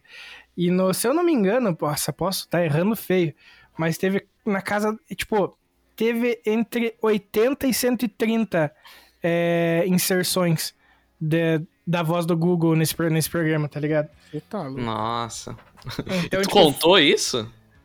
É que como eu salvei numa pasta, ele ficou lá, tantos arquivos, Ah, entendeu? Foi assim que eu lembro. eu tava pensando, nossa, será que ele contou tudo de um de? Eu fui reparar nisso, tipo, nos dois dias depois, quando eu fui apagar a pasta que tinha lá, tá ligado? Mas, é tipo, louco. mano, muita coisa, muita coisa. E foi a primeira vez que... E, tipo assim, eu normalmente eu ia editar ele meia-noite e eu terminava de editar até mais 5 da manhã, como era, tipo, é, férias e aula é, remota, dava pra assistir depois. Nas quinta-feira, eu às vezes eu entrava na aula e ficava editando o podcast, tipo, com meu microfone tudo mutado. Ou eu, tipo, não tinha aula ou coisa. Nas férias eu editava de madrugada também e dormia durante o dia. E assim eu ia indo, tá ligado? E eu comecei aquele dia à meia-noite e eu terminei às cinco e pouco da tarde. Nossa, é aqueles episódios que você, depois de editar, você joga o microfone longe, né? Sim, não, eu ainda falei pro Fábio, eu terminei de editar, eu tirei um cochilo antes de postar. Porque eu não tava aguentando, mano, tava estouradaço. Mas, tipo assim, é, é divertido, que não falei, é legal, porque você consegue resolver meio que quase todo o problema na edição, sabe? Mas dá um trabalho, filha da puta. Sim. É, é, um, um lance legal do, do podcast mesmo gravado é que a gente vê que quando você tá fazendo um live, ou você tá conversando normalmente com alguém, principalmente na internet, é que tem um, tem um momento de pausa, assim, que, tipo, ninguém fala, sabe? Uhum. E, e no, quando é gravado e é só o áudio, você pode cortar e deixar, tipo, tudo fluindo normal, né? Exato. Às vezes, quando é ao vivo, você fica meio, tipo... Você não tá perto da pessoa, então tu não sabe na hora que a pessoa vai parar de falar, na hora Uhum. que... Você não vê a pessoa abrindo a boca, fechando a boca. Então, tipo, tem, tem uma hora que a pessoa para de falar e você fica, tipo, quieto. a pessoa fica Esperando. quieta, né? E, tipo, fica muito desconfortável, assim. Aham. Sim, e não é uma parada que literalmente ficou um climão ou É normal, sabe o né? que falar. É, porque às vezes, tipo, tem, a gente não sabe se tá dando uma respirada, se você terminou o que você tá falando, ou se você com a garganta você aproveitou o intervalo pra tomar uma aguinha antes de continuar. Então, tipo, às vezes parece que fica aquele climão de tipo, eita, ninguém sabe o que falar. Mas não é, mano, é porque, tipo, é remoto, tá ligado? Tem umas horas que vai acontecer dessa. Às vezes, tipo, é a minha página do- do- da, da pauta que, que, que congelou, e eu quero fazer uma pergunta e eu não sei se ela já foi feita ou não. Coisa assim, sabe? Porque, Sei. tipo, mano, eu que tenho déficit de atenção, honestamente, eu já não lembro de metade das perguntas que a gente fez. Eu vou lembrar, tipo, amanhã. ah, Se você me perguntar amanhã, depois do almoço, eu vou lembrar dessa conversa inteira. Mas eu tenho problema com, é, é, com perca de, perda de memória recente por causa de um tombo que eu caí e bati a cabeça. Então, coisas literalmente, tipo, muito recentes, assim, coisas de horas e minutos.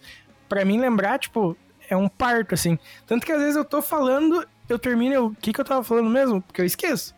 Mas no Aham. outro dia eu lembro tudo. Eu Pô, eu, lembro- eu- eu sou meio assim também, mano. A gente é tipo a Dory do Procurando Nemo. É, exatamente. Só que a Dora do Procurando Nemo que precisava tomar Ritalina e esqueceu.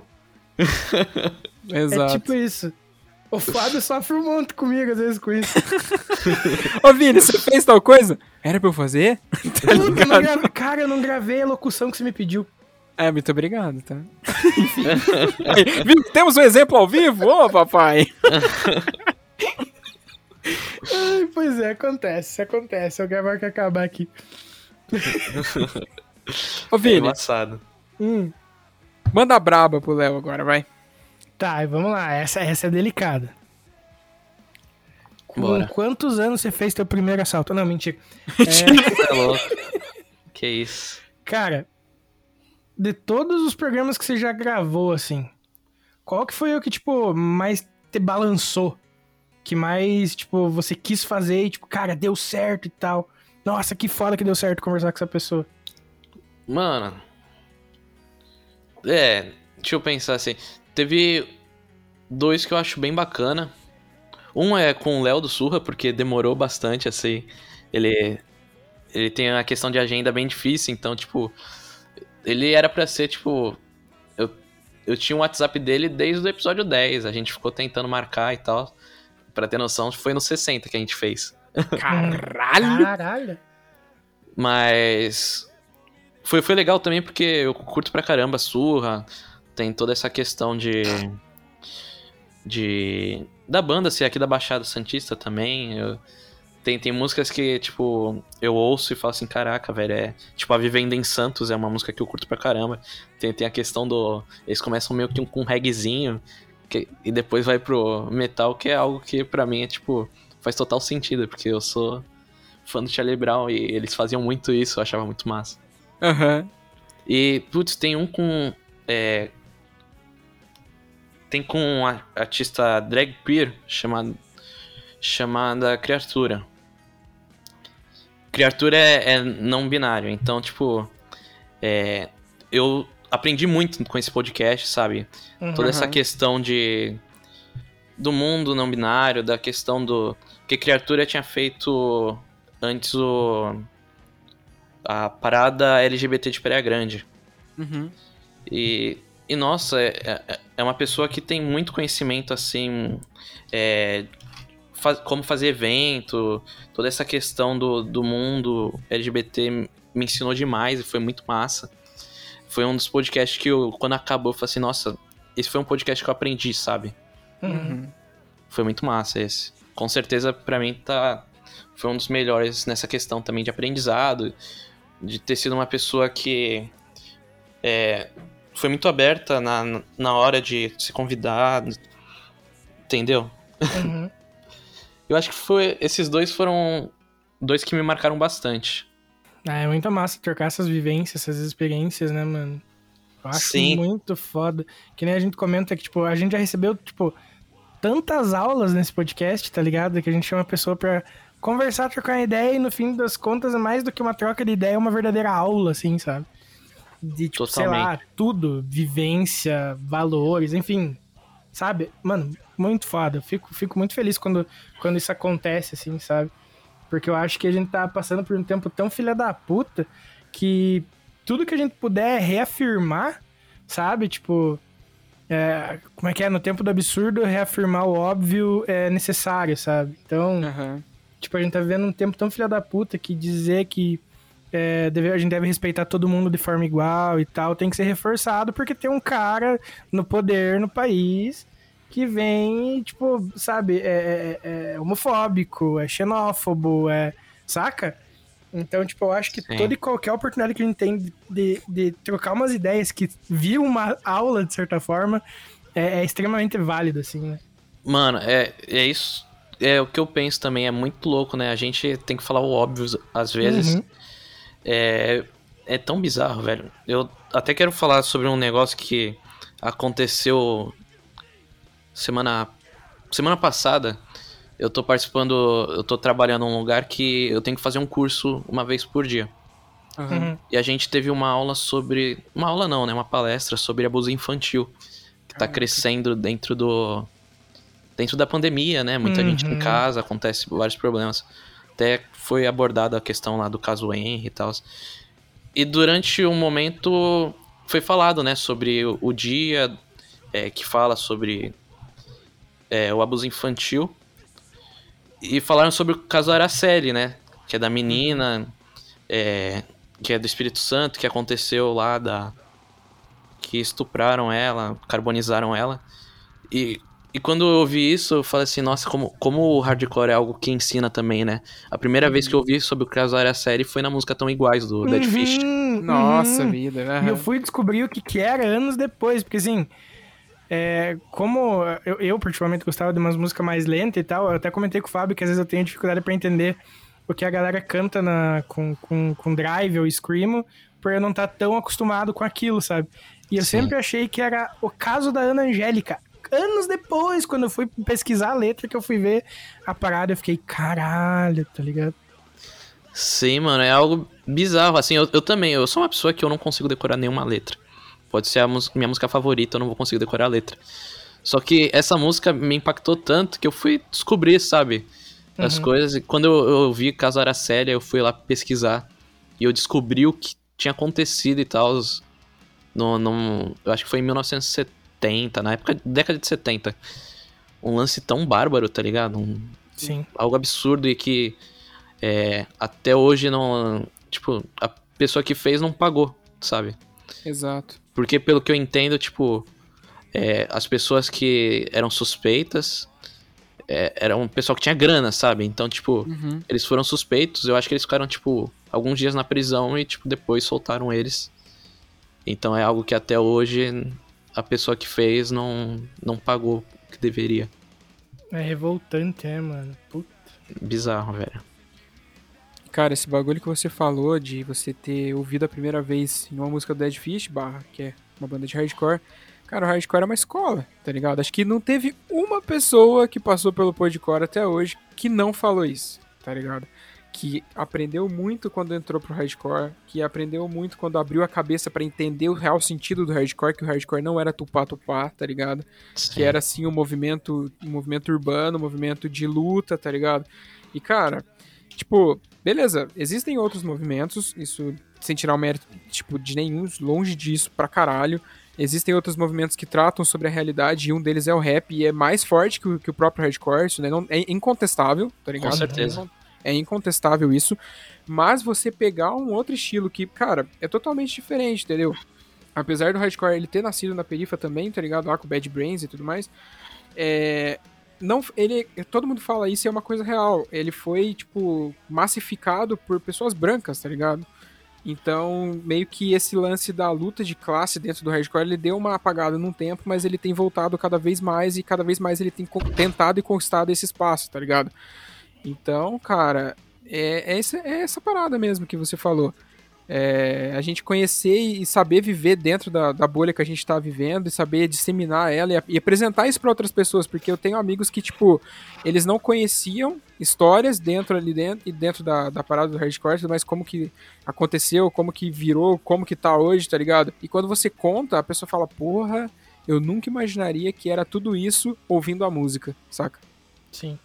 Sim, pô, você falou tal, é, dessa questão da pessoa estar no hardcore, tipo, o hardcore é algo que eu ouço bastante, que eu gosto muito, mas como eu sempre gostei de todos os estilos, assim, é, eu até tava falando, né, no começo eu tava falando do Lil Nas X, que também o Aham. pop é algo que eu gosto bastante, é, além de toda essa questão de, é, não tem muita gente do, não vou falar, tipo, generalizar, né? Mas a maioria das pessoas da minha idade, assim, não, não ouve tanto hardcore quanto outros estilos.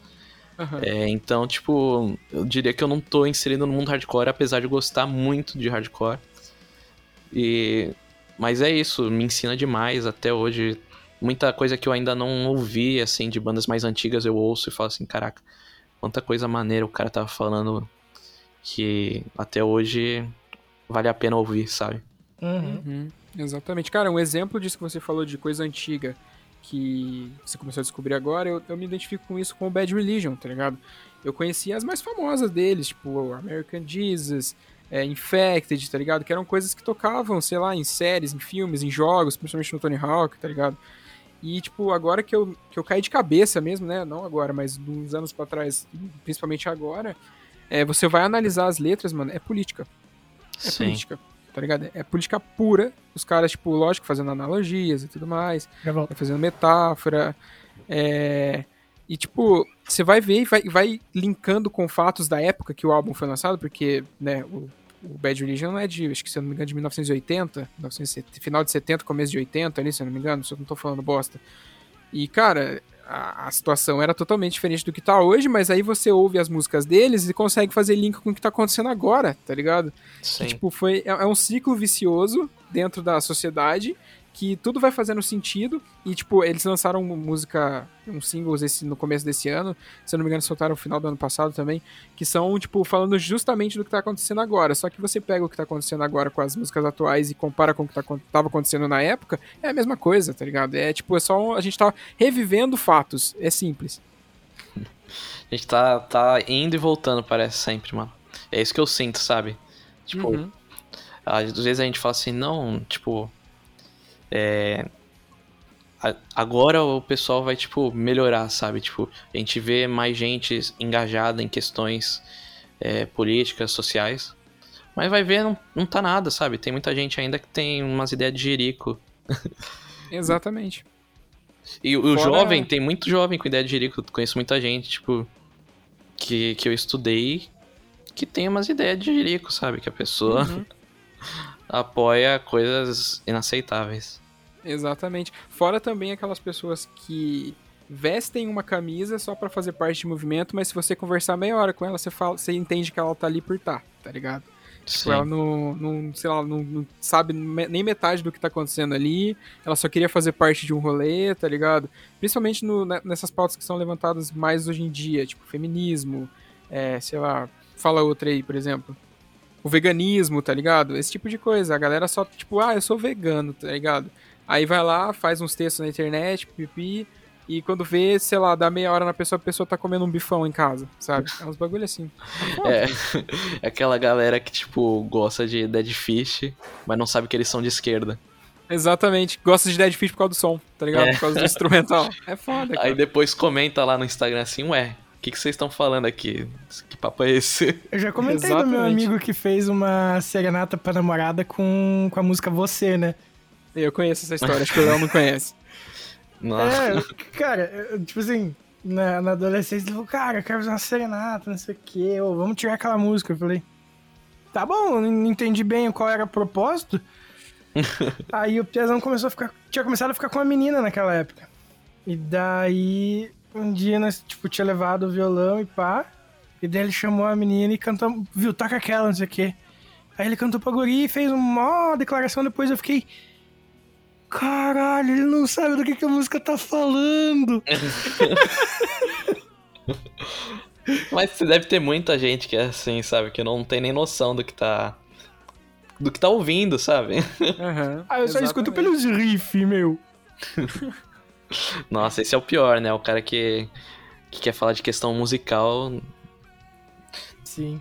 É, nem, nem tem muito o que comentar, sabe? Tipo, pô, É, é o, o é cara aquele se liga, né? que todo mundo sabe já, né, cara? Sim, Todo totalmente. mundo conhece alguém que é assim. Sim. Léo, você falou que tá com planos de voltar ao canal agora, né? As lives e tudo mais. É, você- eu não quero te pressionar a dizer uma data pra gente, mas eu quero dizer que eu estou com saudades das suas lives, ok? Acredito que o Vinícius também esteja, porque, mano, era um conteúdo muito foda e a forma como você conduzia e tal, o lance de ficar ali no chat falando, cara, isso é incrível, né? Isso é, isso é fora de, sei lá, não precisam palavras pra dizer isso.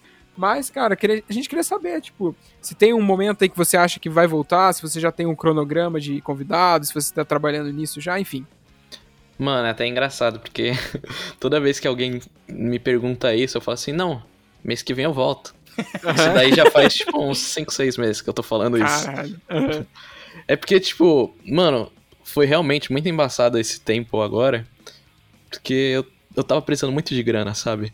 E, e rolou o quê? Aí, no começo desse ano, comecei a trabalhar com com telemarketing. Foi o pior trabalho que eu já tive na vida, assim. Nossa, cara. Tá bom que foi, foi o primeiro, né? Mas.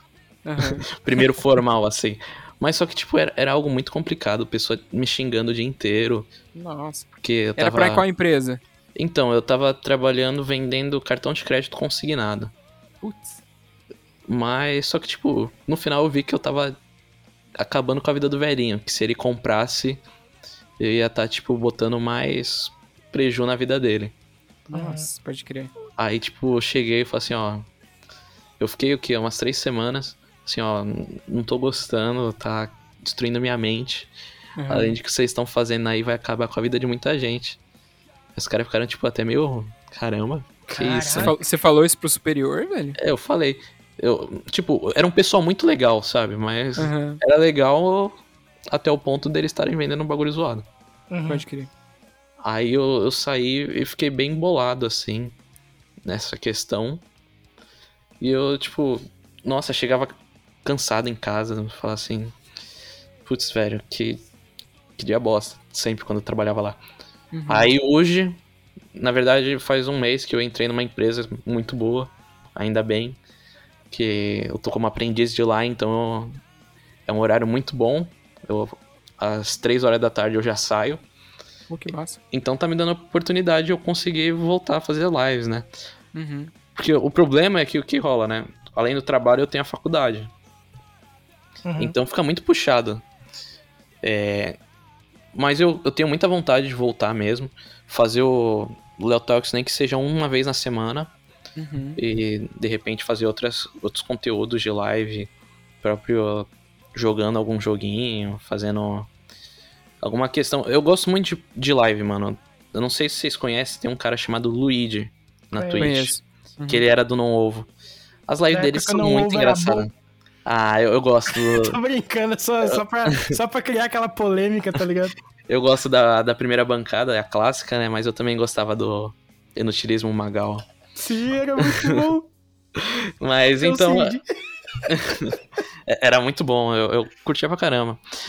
Mas é isso, eu quero voltar de outra forma também, tipo, fazer o podcast uma vez na semana, basicão. Porém, eu quero deixar diferente, sabe? No, no Spotify, fazer um trabalhinho mais bem feito, editar direitinho, que nem vocês fazem. E no YouTube, deixar cagado mesmo, porque se a pessoa quer ver no YouTube, a pessoa tá. tá não tá se importando muito. Aham. Fala assim, ó, a versão deluxe tá no Spotify. A versão cagada tá lá no, no YouTube, se quiser ver. Deluxe.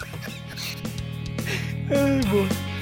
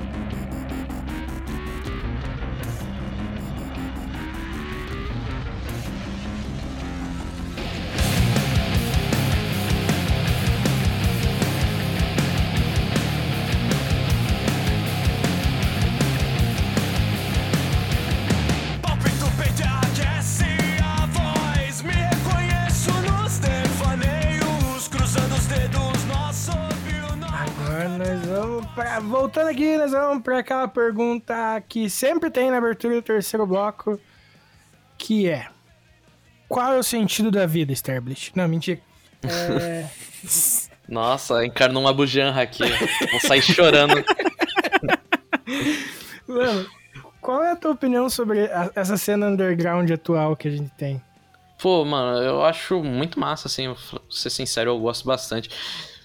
É, eu ouço bastante banda daqui da, da minha região, né?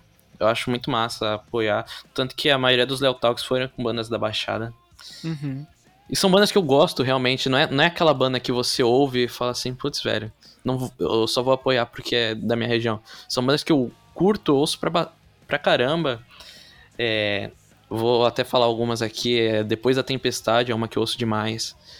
É, Atlante, o pessoal tá em pausa, mas também é um som muito massa. Deixa eu ver mais. É, Noite Cinza, muito bom. As meninas tocam demais. Uhum. The Scuba Divers. Tem o, o Vida Incerta, o Giba, que ele era o vocalista do Analisando Sara, sabe? Sei. Ele tem um projeto de rap muito massa também. E, e para mim, tipo, tudo que. Eu ouço tudo que é underground, assim. Então, tipo, não tem muita questão de, de gênero. Pra mim, é. Se o pessoal tá fazendo o corre deles lá. Aqui até tem uns eventos muito massa. O pessoal da Scuba Divers faz um evento chamado Alterna Palusa. Eles chamam Que banda massa. de, de todo, todo gênero envolvido com rock, sabe? Então, Aham. tipo, tem banda de hardcore, tocou. Acho que até o, o Super Brava, que cê- vocês entrevistaram o Dido, né? Eles Uhum. tocaram nesse evento é, da Alterna Palusa. Então é, é muito massa, porque além disso, eles fazem, tipo, tem um show, aí tem negócio de tatuagem, tem comida vegana tal. Então é, é um evento muito acolhedor. E você sempre vê, tipo, o pessoal de outras bandas indo assistir, mesmo não tocando, indo assistir a galera, sabe? Pra mim, a. É, é muito massa ver isso, sabe? A galera se apoiando, tal, apesar de ser bem pouco. Principalmente porque Santos também tem muita banda de boy. Banda de boa é foda. Mas a galera que é do underground, que se conhece, é muito massa. Além das bandas underground do Brasil inteiro, eu, eu curto bastante ouvir. Putz, é, é até difícil. Quando vocês me perguntam assim, qual, qual banda que você gosta de ouvir, eu fico travado, sabe? Porque eu falo assim, Aham. putz, perdi toda a memória. Aliás, é, é até meio, meio... Pode se considerar o Pense Underground, né? Sim. Ou não? Sim. Sim. Sim, né? Sim. Foi um dos meus últimos shows do Pense. Foi muito massa, nossa. Foi, foi num domingo ainda, que é o pior dia pra show. Eu saí. eu saí de casa umas duas horas, só voltei duas da manhã também. Caralho. Mas, nossa, foi tipo meio um festivalzinho, sabe? Aham. Nossa, é um show que você sai, tipo, com a mente livre. Nunca fui. Morro de vontade. Quem sabe um dia, né? Eu ia em julho do ano passado. Mas É daí, né? Que tristeza.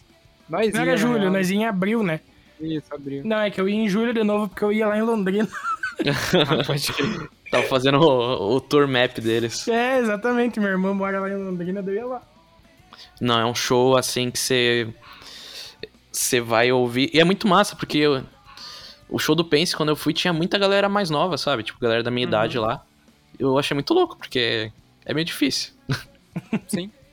Exatamente. É o que você falou, né? Que a galera, tipo, da sua idade, assim, é, né, já entregando as nossas idades aqui já. Não que já não tenhamos o feito. É, exatamente. É uma galera que ouve mais o mainstream, né? Tipo, que tá tocando na rádio, que tá tocando, sei lá, na internet ali, nos TikTok da vida, os caralho, né? Mano, é porque, tipo. Eu, eu vou dizer assim, a galera da minha idade pegou a internet é, no, num momento que você poderia ouvir tudo que. qualquer coisa que você queria, sabe?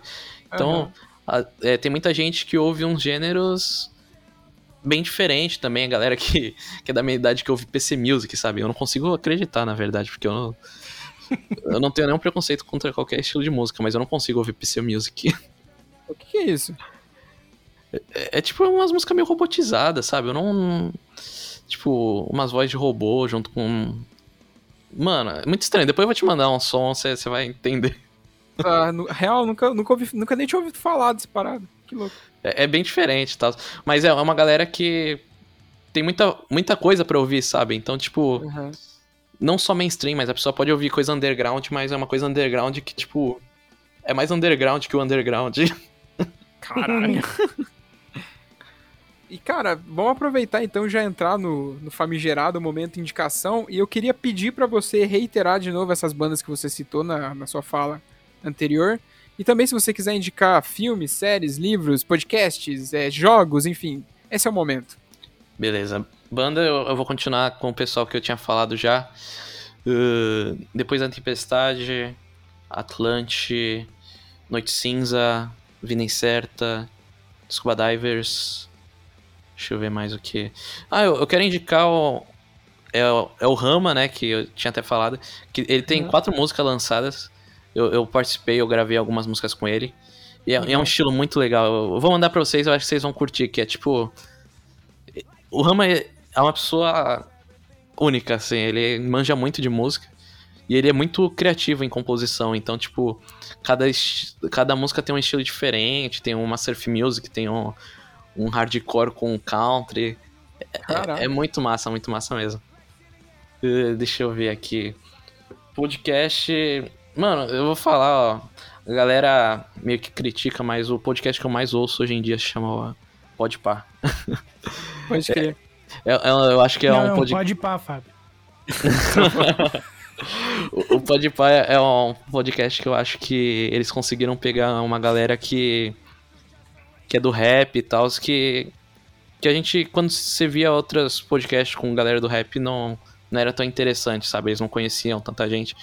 E o Podpah fez com, tipo, meu, o deles com Jonga, com Ice Blue, foi uma coisa é muito massa de ouvir, você tipo você vê que eles o Igão, né, o o, o outro lá, o mítico, ele não entende tanto. Uhum. Mas o, o Igor, ele consegue conversar com o cara sobre umas ideias muito massas. Eu acho que é o podcast que eu tá ouvindo. E deixa eu pensar, uma série. A última série que eu vi se chama Hyperdrive. É, de, é um reality show de carros. Assista, muito massa. Porra. Onde que tem? Netflix? Tem Netflix, é, é uns caras que faz drift e tal. O, putz, eu ia falar um spoiler. Mas tem dois brasileiros.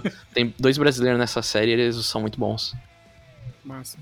Acho, acho, acho da hora esse bagulho de carro. Vou atrás dessa parada aí. Pô, eu, eu vou falar que eu sou uma pessoa que pesquisa muita coisa diferente no YouTube. Tipo, teve uma época que eu, eu só assistia motovlog.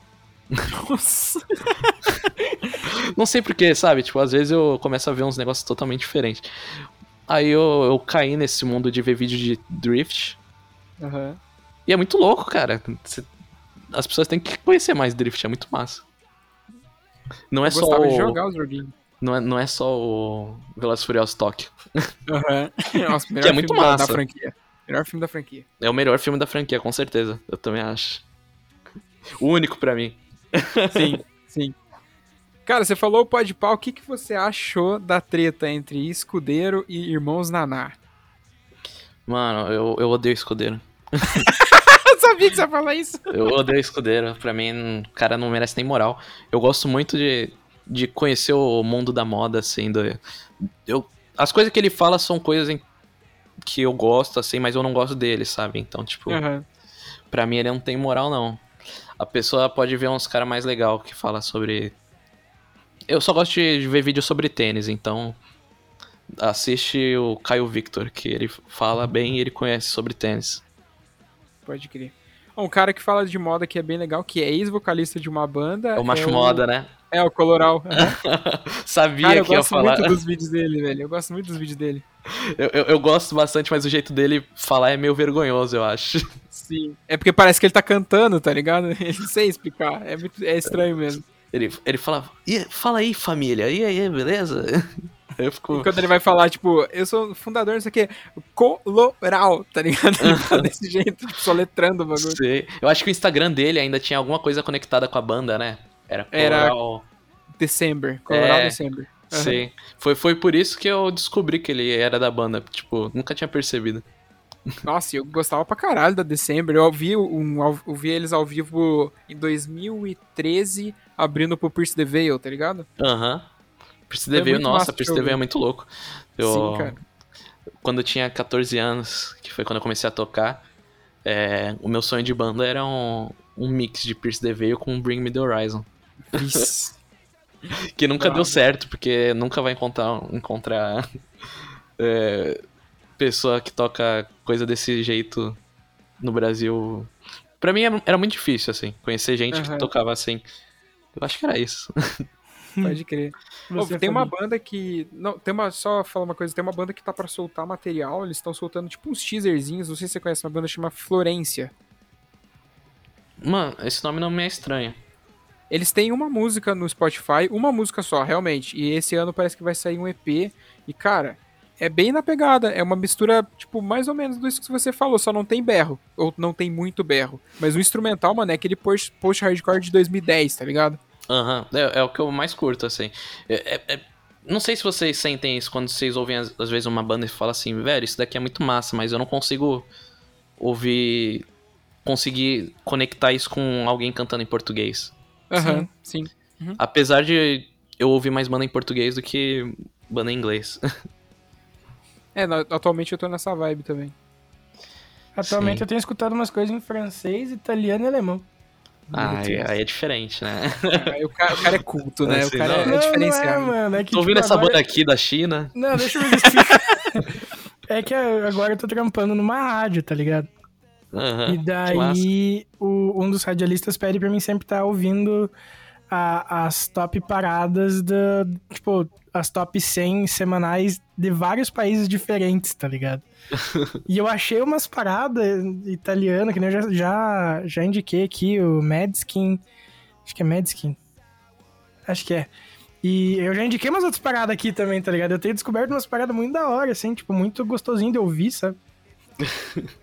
Que louco, eu não, não, não esperava, tipo, eu falei assim, pô. Pois é, posso- eu tenho um amigo que ele, ele, ele gosta bastante daqueles charts. E nossa, às vezes ele me manda uns negócios, tipo, umas músicas popular coreana, sabe? Tipo, eu falo assim, velho, que, que bagulho louco. E é muita coisa da hora. É, que você descobre de outros países que dá pra conectar com a, Sim. com a nossa música, sabe? Aham. Eu agora? É, você, Fabi.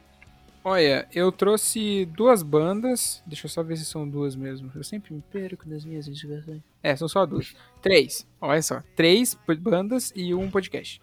É, a primeira, né, do conhecimento de todos, a gente até citou aqui, que eu queria trazer o álbum. Pera aí. Age of Unreason, do Bad Religion, que foi o último que eles soltaram em 2019, que é muito bom. E, cara, uma coisa que me chama atenção no, no Bad Religion é que é um, um punk pop. Sei lá, tipo, não é um pop punk, né, igual a gente conhece, mas é um punk que tem, tipo, uns coros pro meio, cara, sei lá, é muito louco. Enfim, não é novidade pra ninguém, olha só, chovendo molhado. É, queria trazer também o álbum Everything Sucks, do Descendants, que também é chovendo molhado, porque todo mundo conhece, é muito bom essa banda. É, e queria trazer também um single que saiu do The Devil Wears- Prada, que é chama Terminator, Termination, caralho, que vai estar no, no próximo EP deles, que é uma parte 2 do, do primeiro EP Zombie que eles fizeram, que, cara, é temático, é sobre zumbis, olha só, meu Deus. Mas é, é bem legal.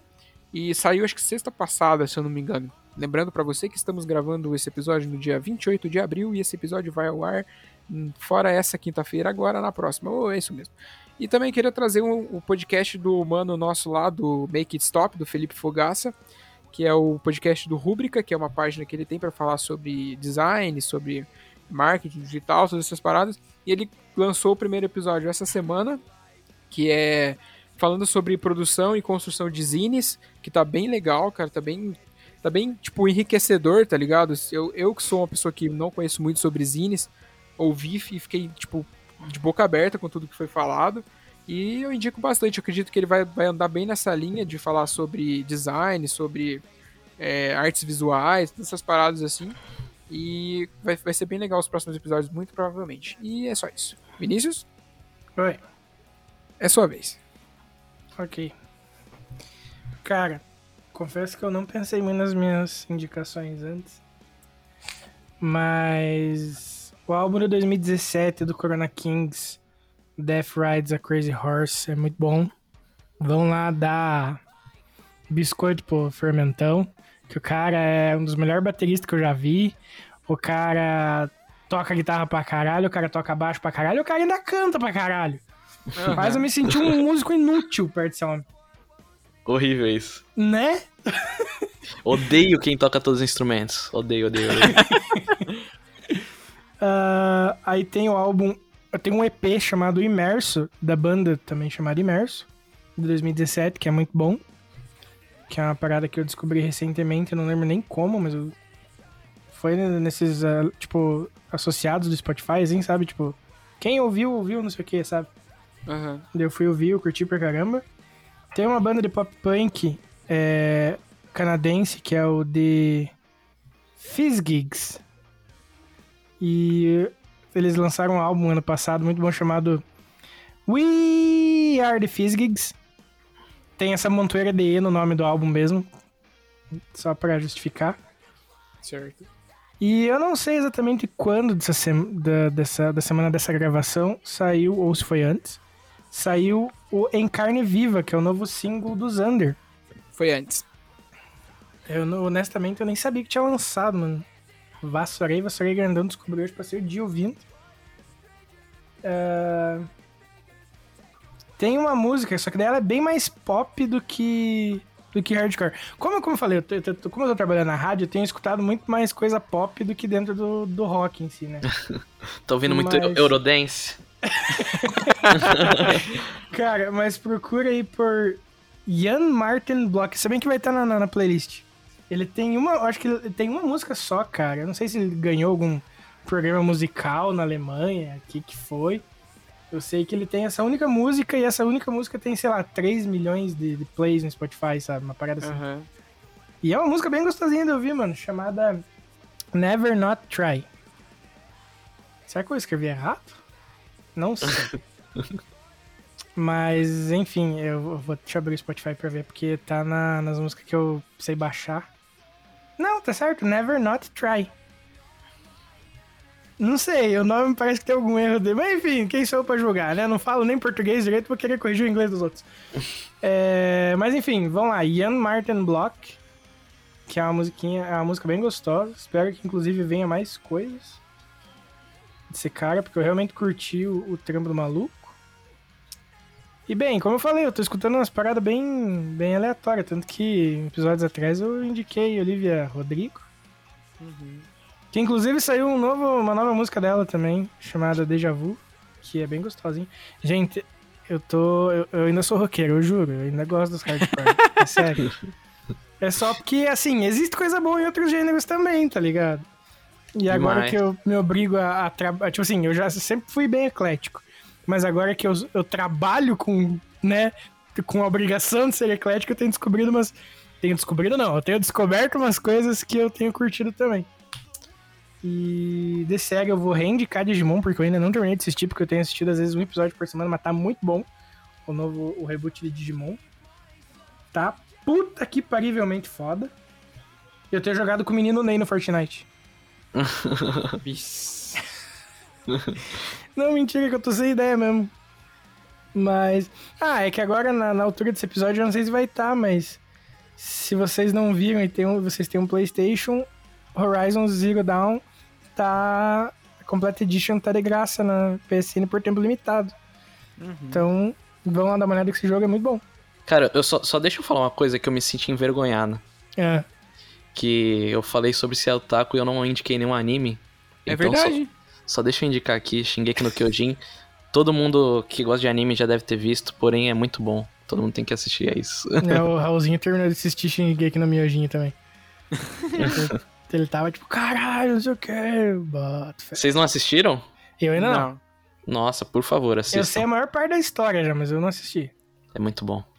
Inclusive, assistam um anime chamado Another, que tem 10 episódios só. Ele é um pouquinho antigo, assim, mas. Cara, ele tem uma, uma história bem bizarra, tipo. A, a guria morre no colégio tropeçando na escada com um guarda-chuva na mão, e daí ela volta a assombrar a galera, as paradas assim. E assim, fica, já deixo bem claro que esse não é um anime, tipo, pra criança, assim, sabe? Então. Tem, uma, tem uma, umas cenas assim, tipo, onde é, algumas linhas despedaçam, tipo, linha como se de pipa, assim, tá ligado? Aham. Ele, ele despedaça um- o corpo da guria, assim, e é, assim, é bem, bem visual a parada. Não é tão gore porque é um desenho, mas... Mas, tipo, ele é bem... Enfim, mas é bem bom. Eu, eu super indico. E eu quero dizer que eu tô com vontade de assistir Sakura Card Captors de novo. É isso. Nossa, saudades. Mas é isso então. Pra você que ficou aqui com a gente nesses. Nesses. Nesses não. Puta que pariu, né? Nesse papo maravilhoso. Muito obrigado. A sua audiência, a sua companhia e a sua amizade são de extrema importância pra gente, né, Vinícius? Exatamente, a gente não cansa de salientar esse fato, porque é muito bom ter a companhia de vocês conosco. Exatamente. E, né, obviamente, não poderia deixar de agradecer. Léo, muito obrigado, cara, por tirar esse tempinho pra vir trocar essa ideia com a gente. Muito obrigado por topar. Muito obrigado por falar um pouco sobre a sua história aqui pra gente. E, por favor, volta logo com essas lives, rapaz. Tamo com saudade. Obrigado. Pode deixar, pode deixar. Eu que agradeço, pessoal. Muito obrigado de verdade por- pelo convite. É, foi muito massa poder falar um pouquinho. pouquinho não, né? Uma hora e cinquenta. Acho, que eu- acho que a galera. Tomara que tenha escutado até o fim. Muito obrigado quem tá escutando até o fim. Eu, eu falo demais, desculpa. Valeuzão, Fábio. Valeuzão, Vini. Foi muito massa. E é isso. Me segue aí no Insta, Léo Benedito R, por favor. Isso, Passa o Léo Talks também, pô. Ah, se se encontrar no Insta, o resto tá suave. Bicho preguiça do caralho. É, não, tá de boa, tá de boa. Ou, ou procura Léo Talks, deve ser mais fácil, Léo Talks Underline. Isso. Perfeito, então. Então, né, mais uma vez, muito obrigado pra todos vocês. Muito obrigado, Léo. Muito obrigado, Vini. Vini, onde que a gente tá?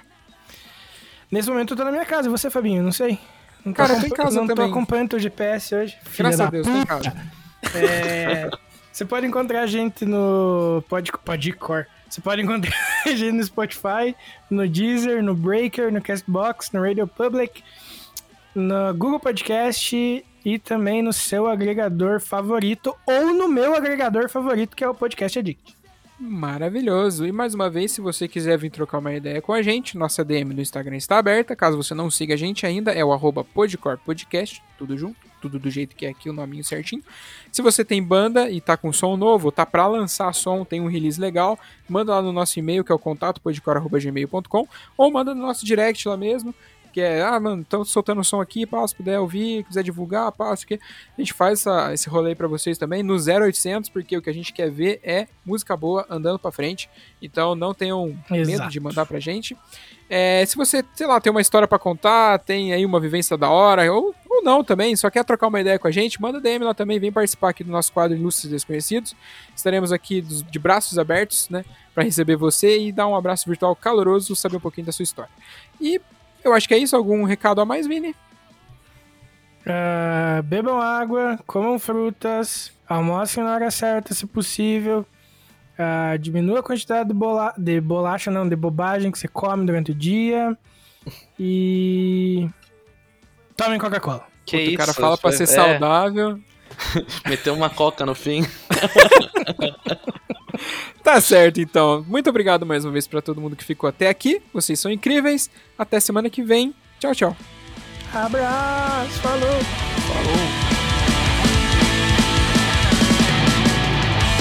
Tudo bem, vem que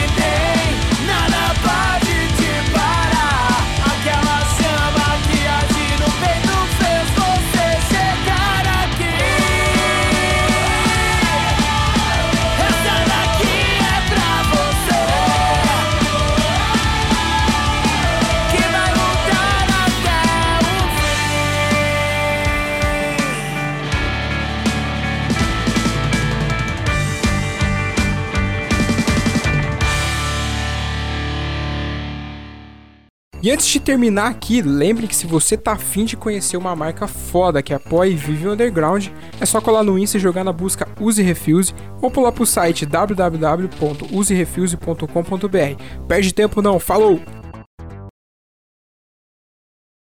Quer começar, Vini? Fui eu que comecei a última, não foi? Ninguém tu. começou a última. Ninguém começou a Mas última. pela lógica, o Tufo é o gordo, logo fui eu que comecei.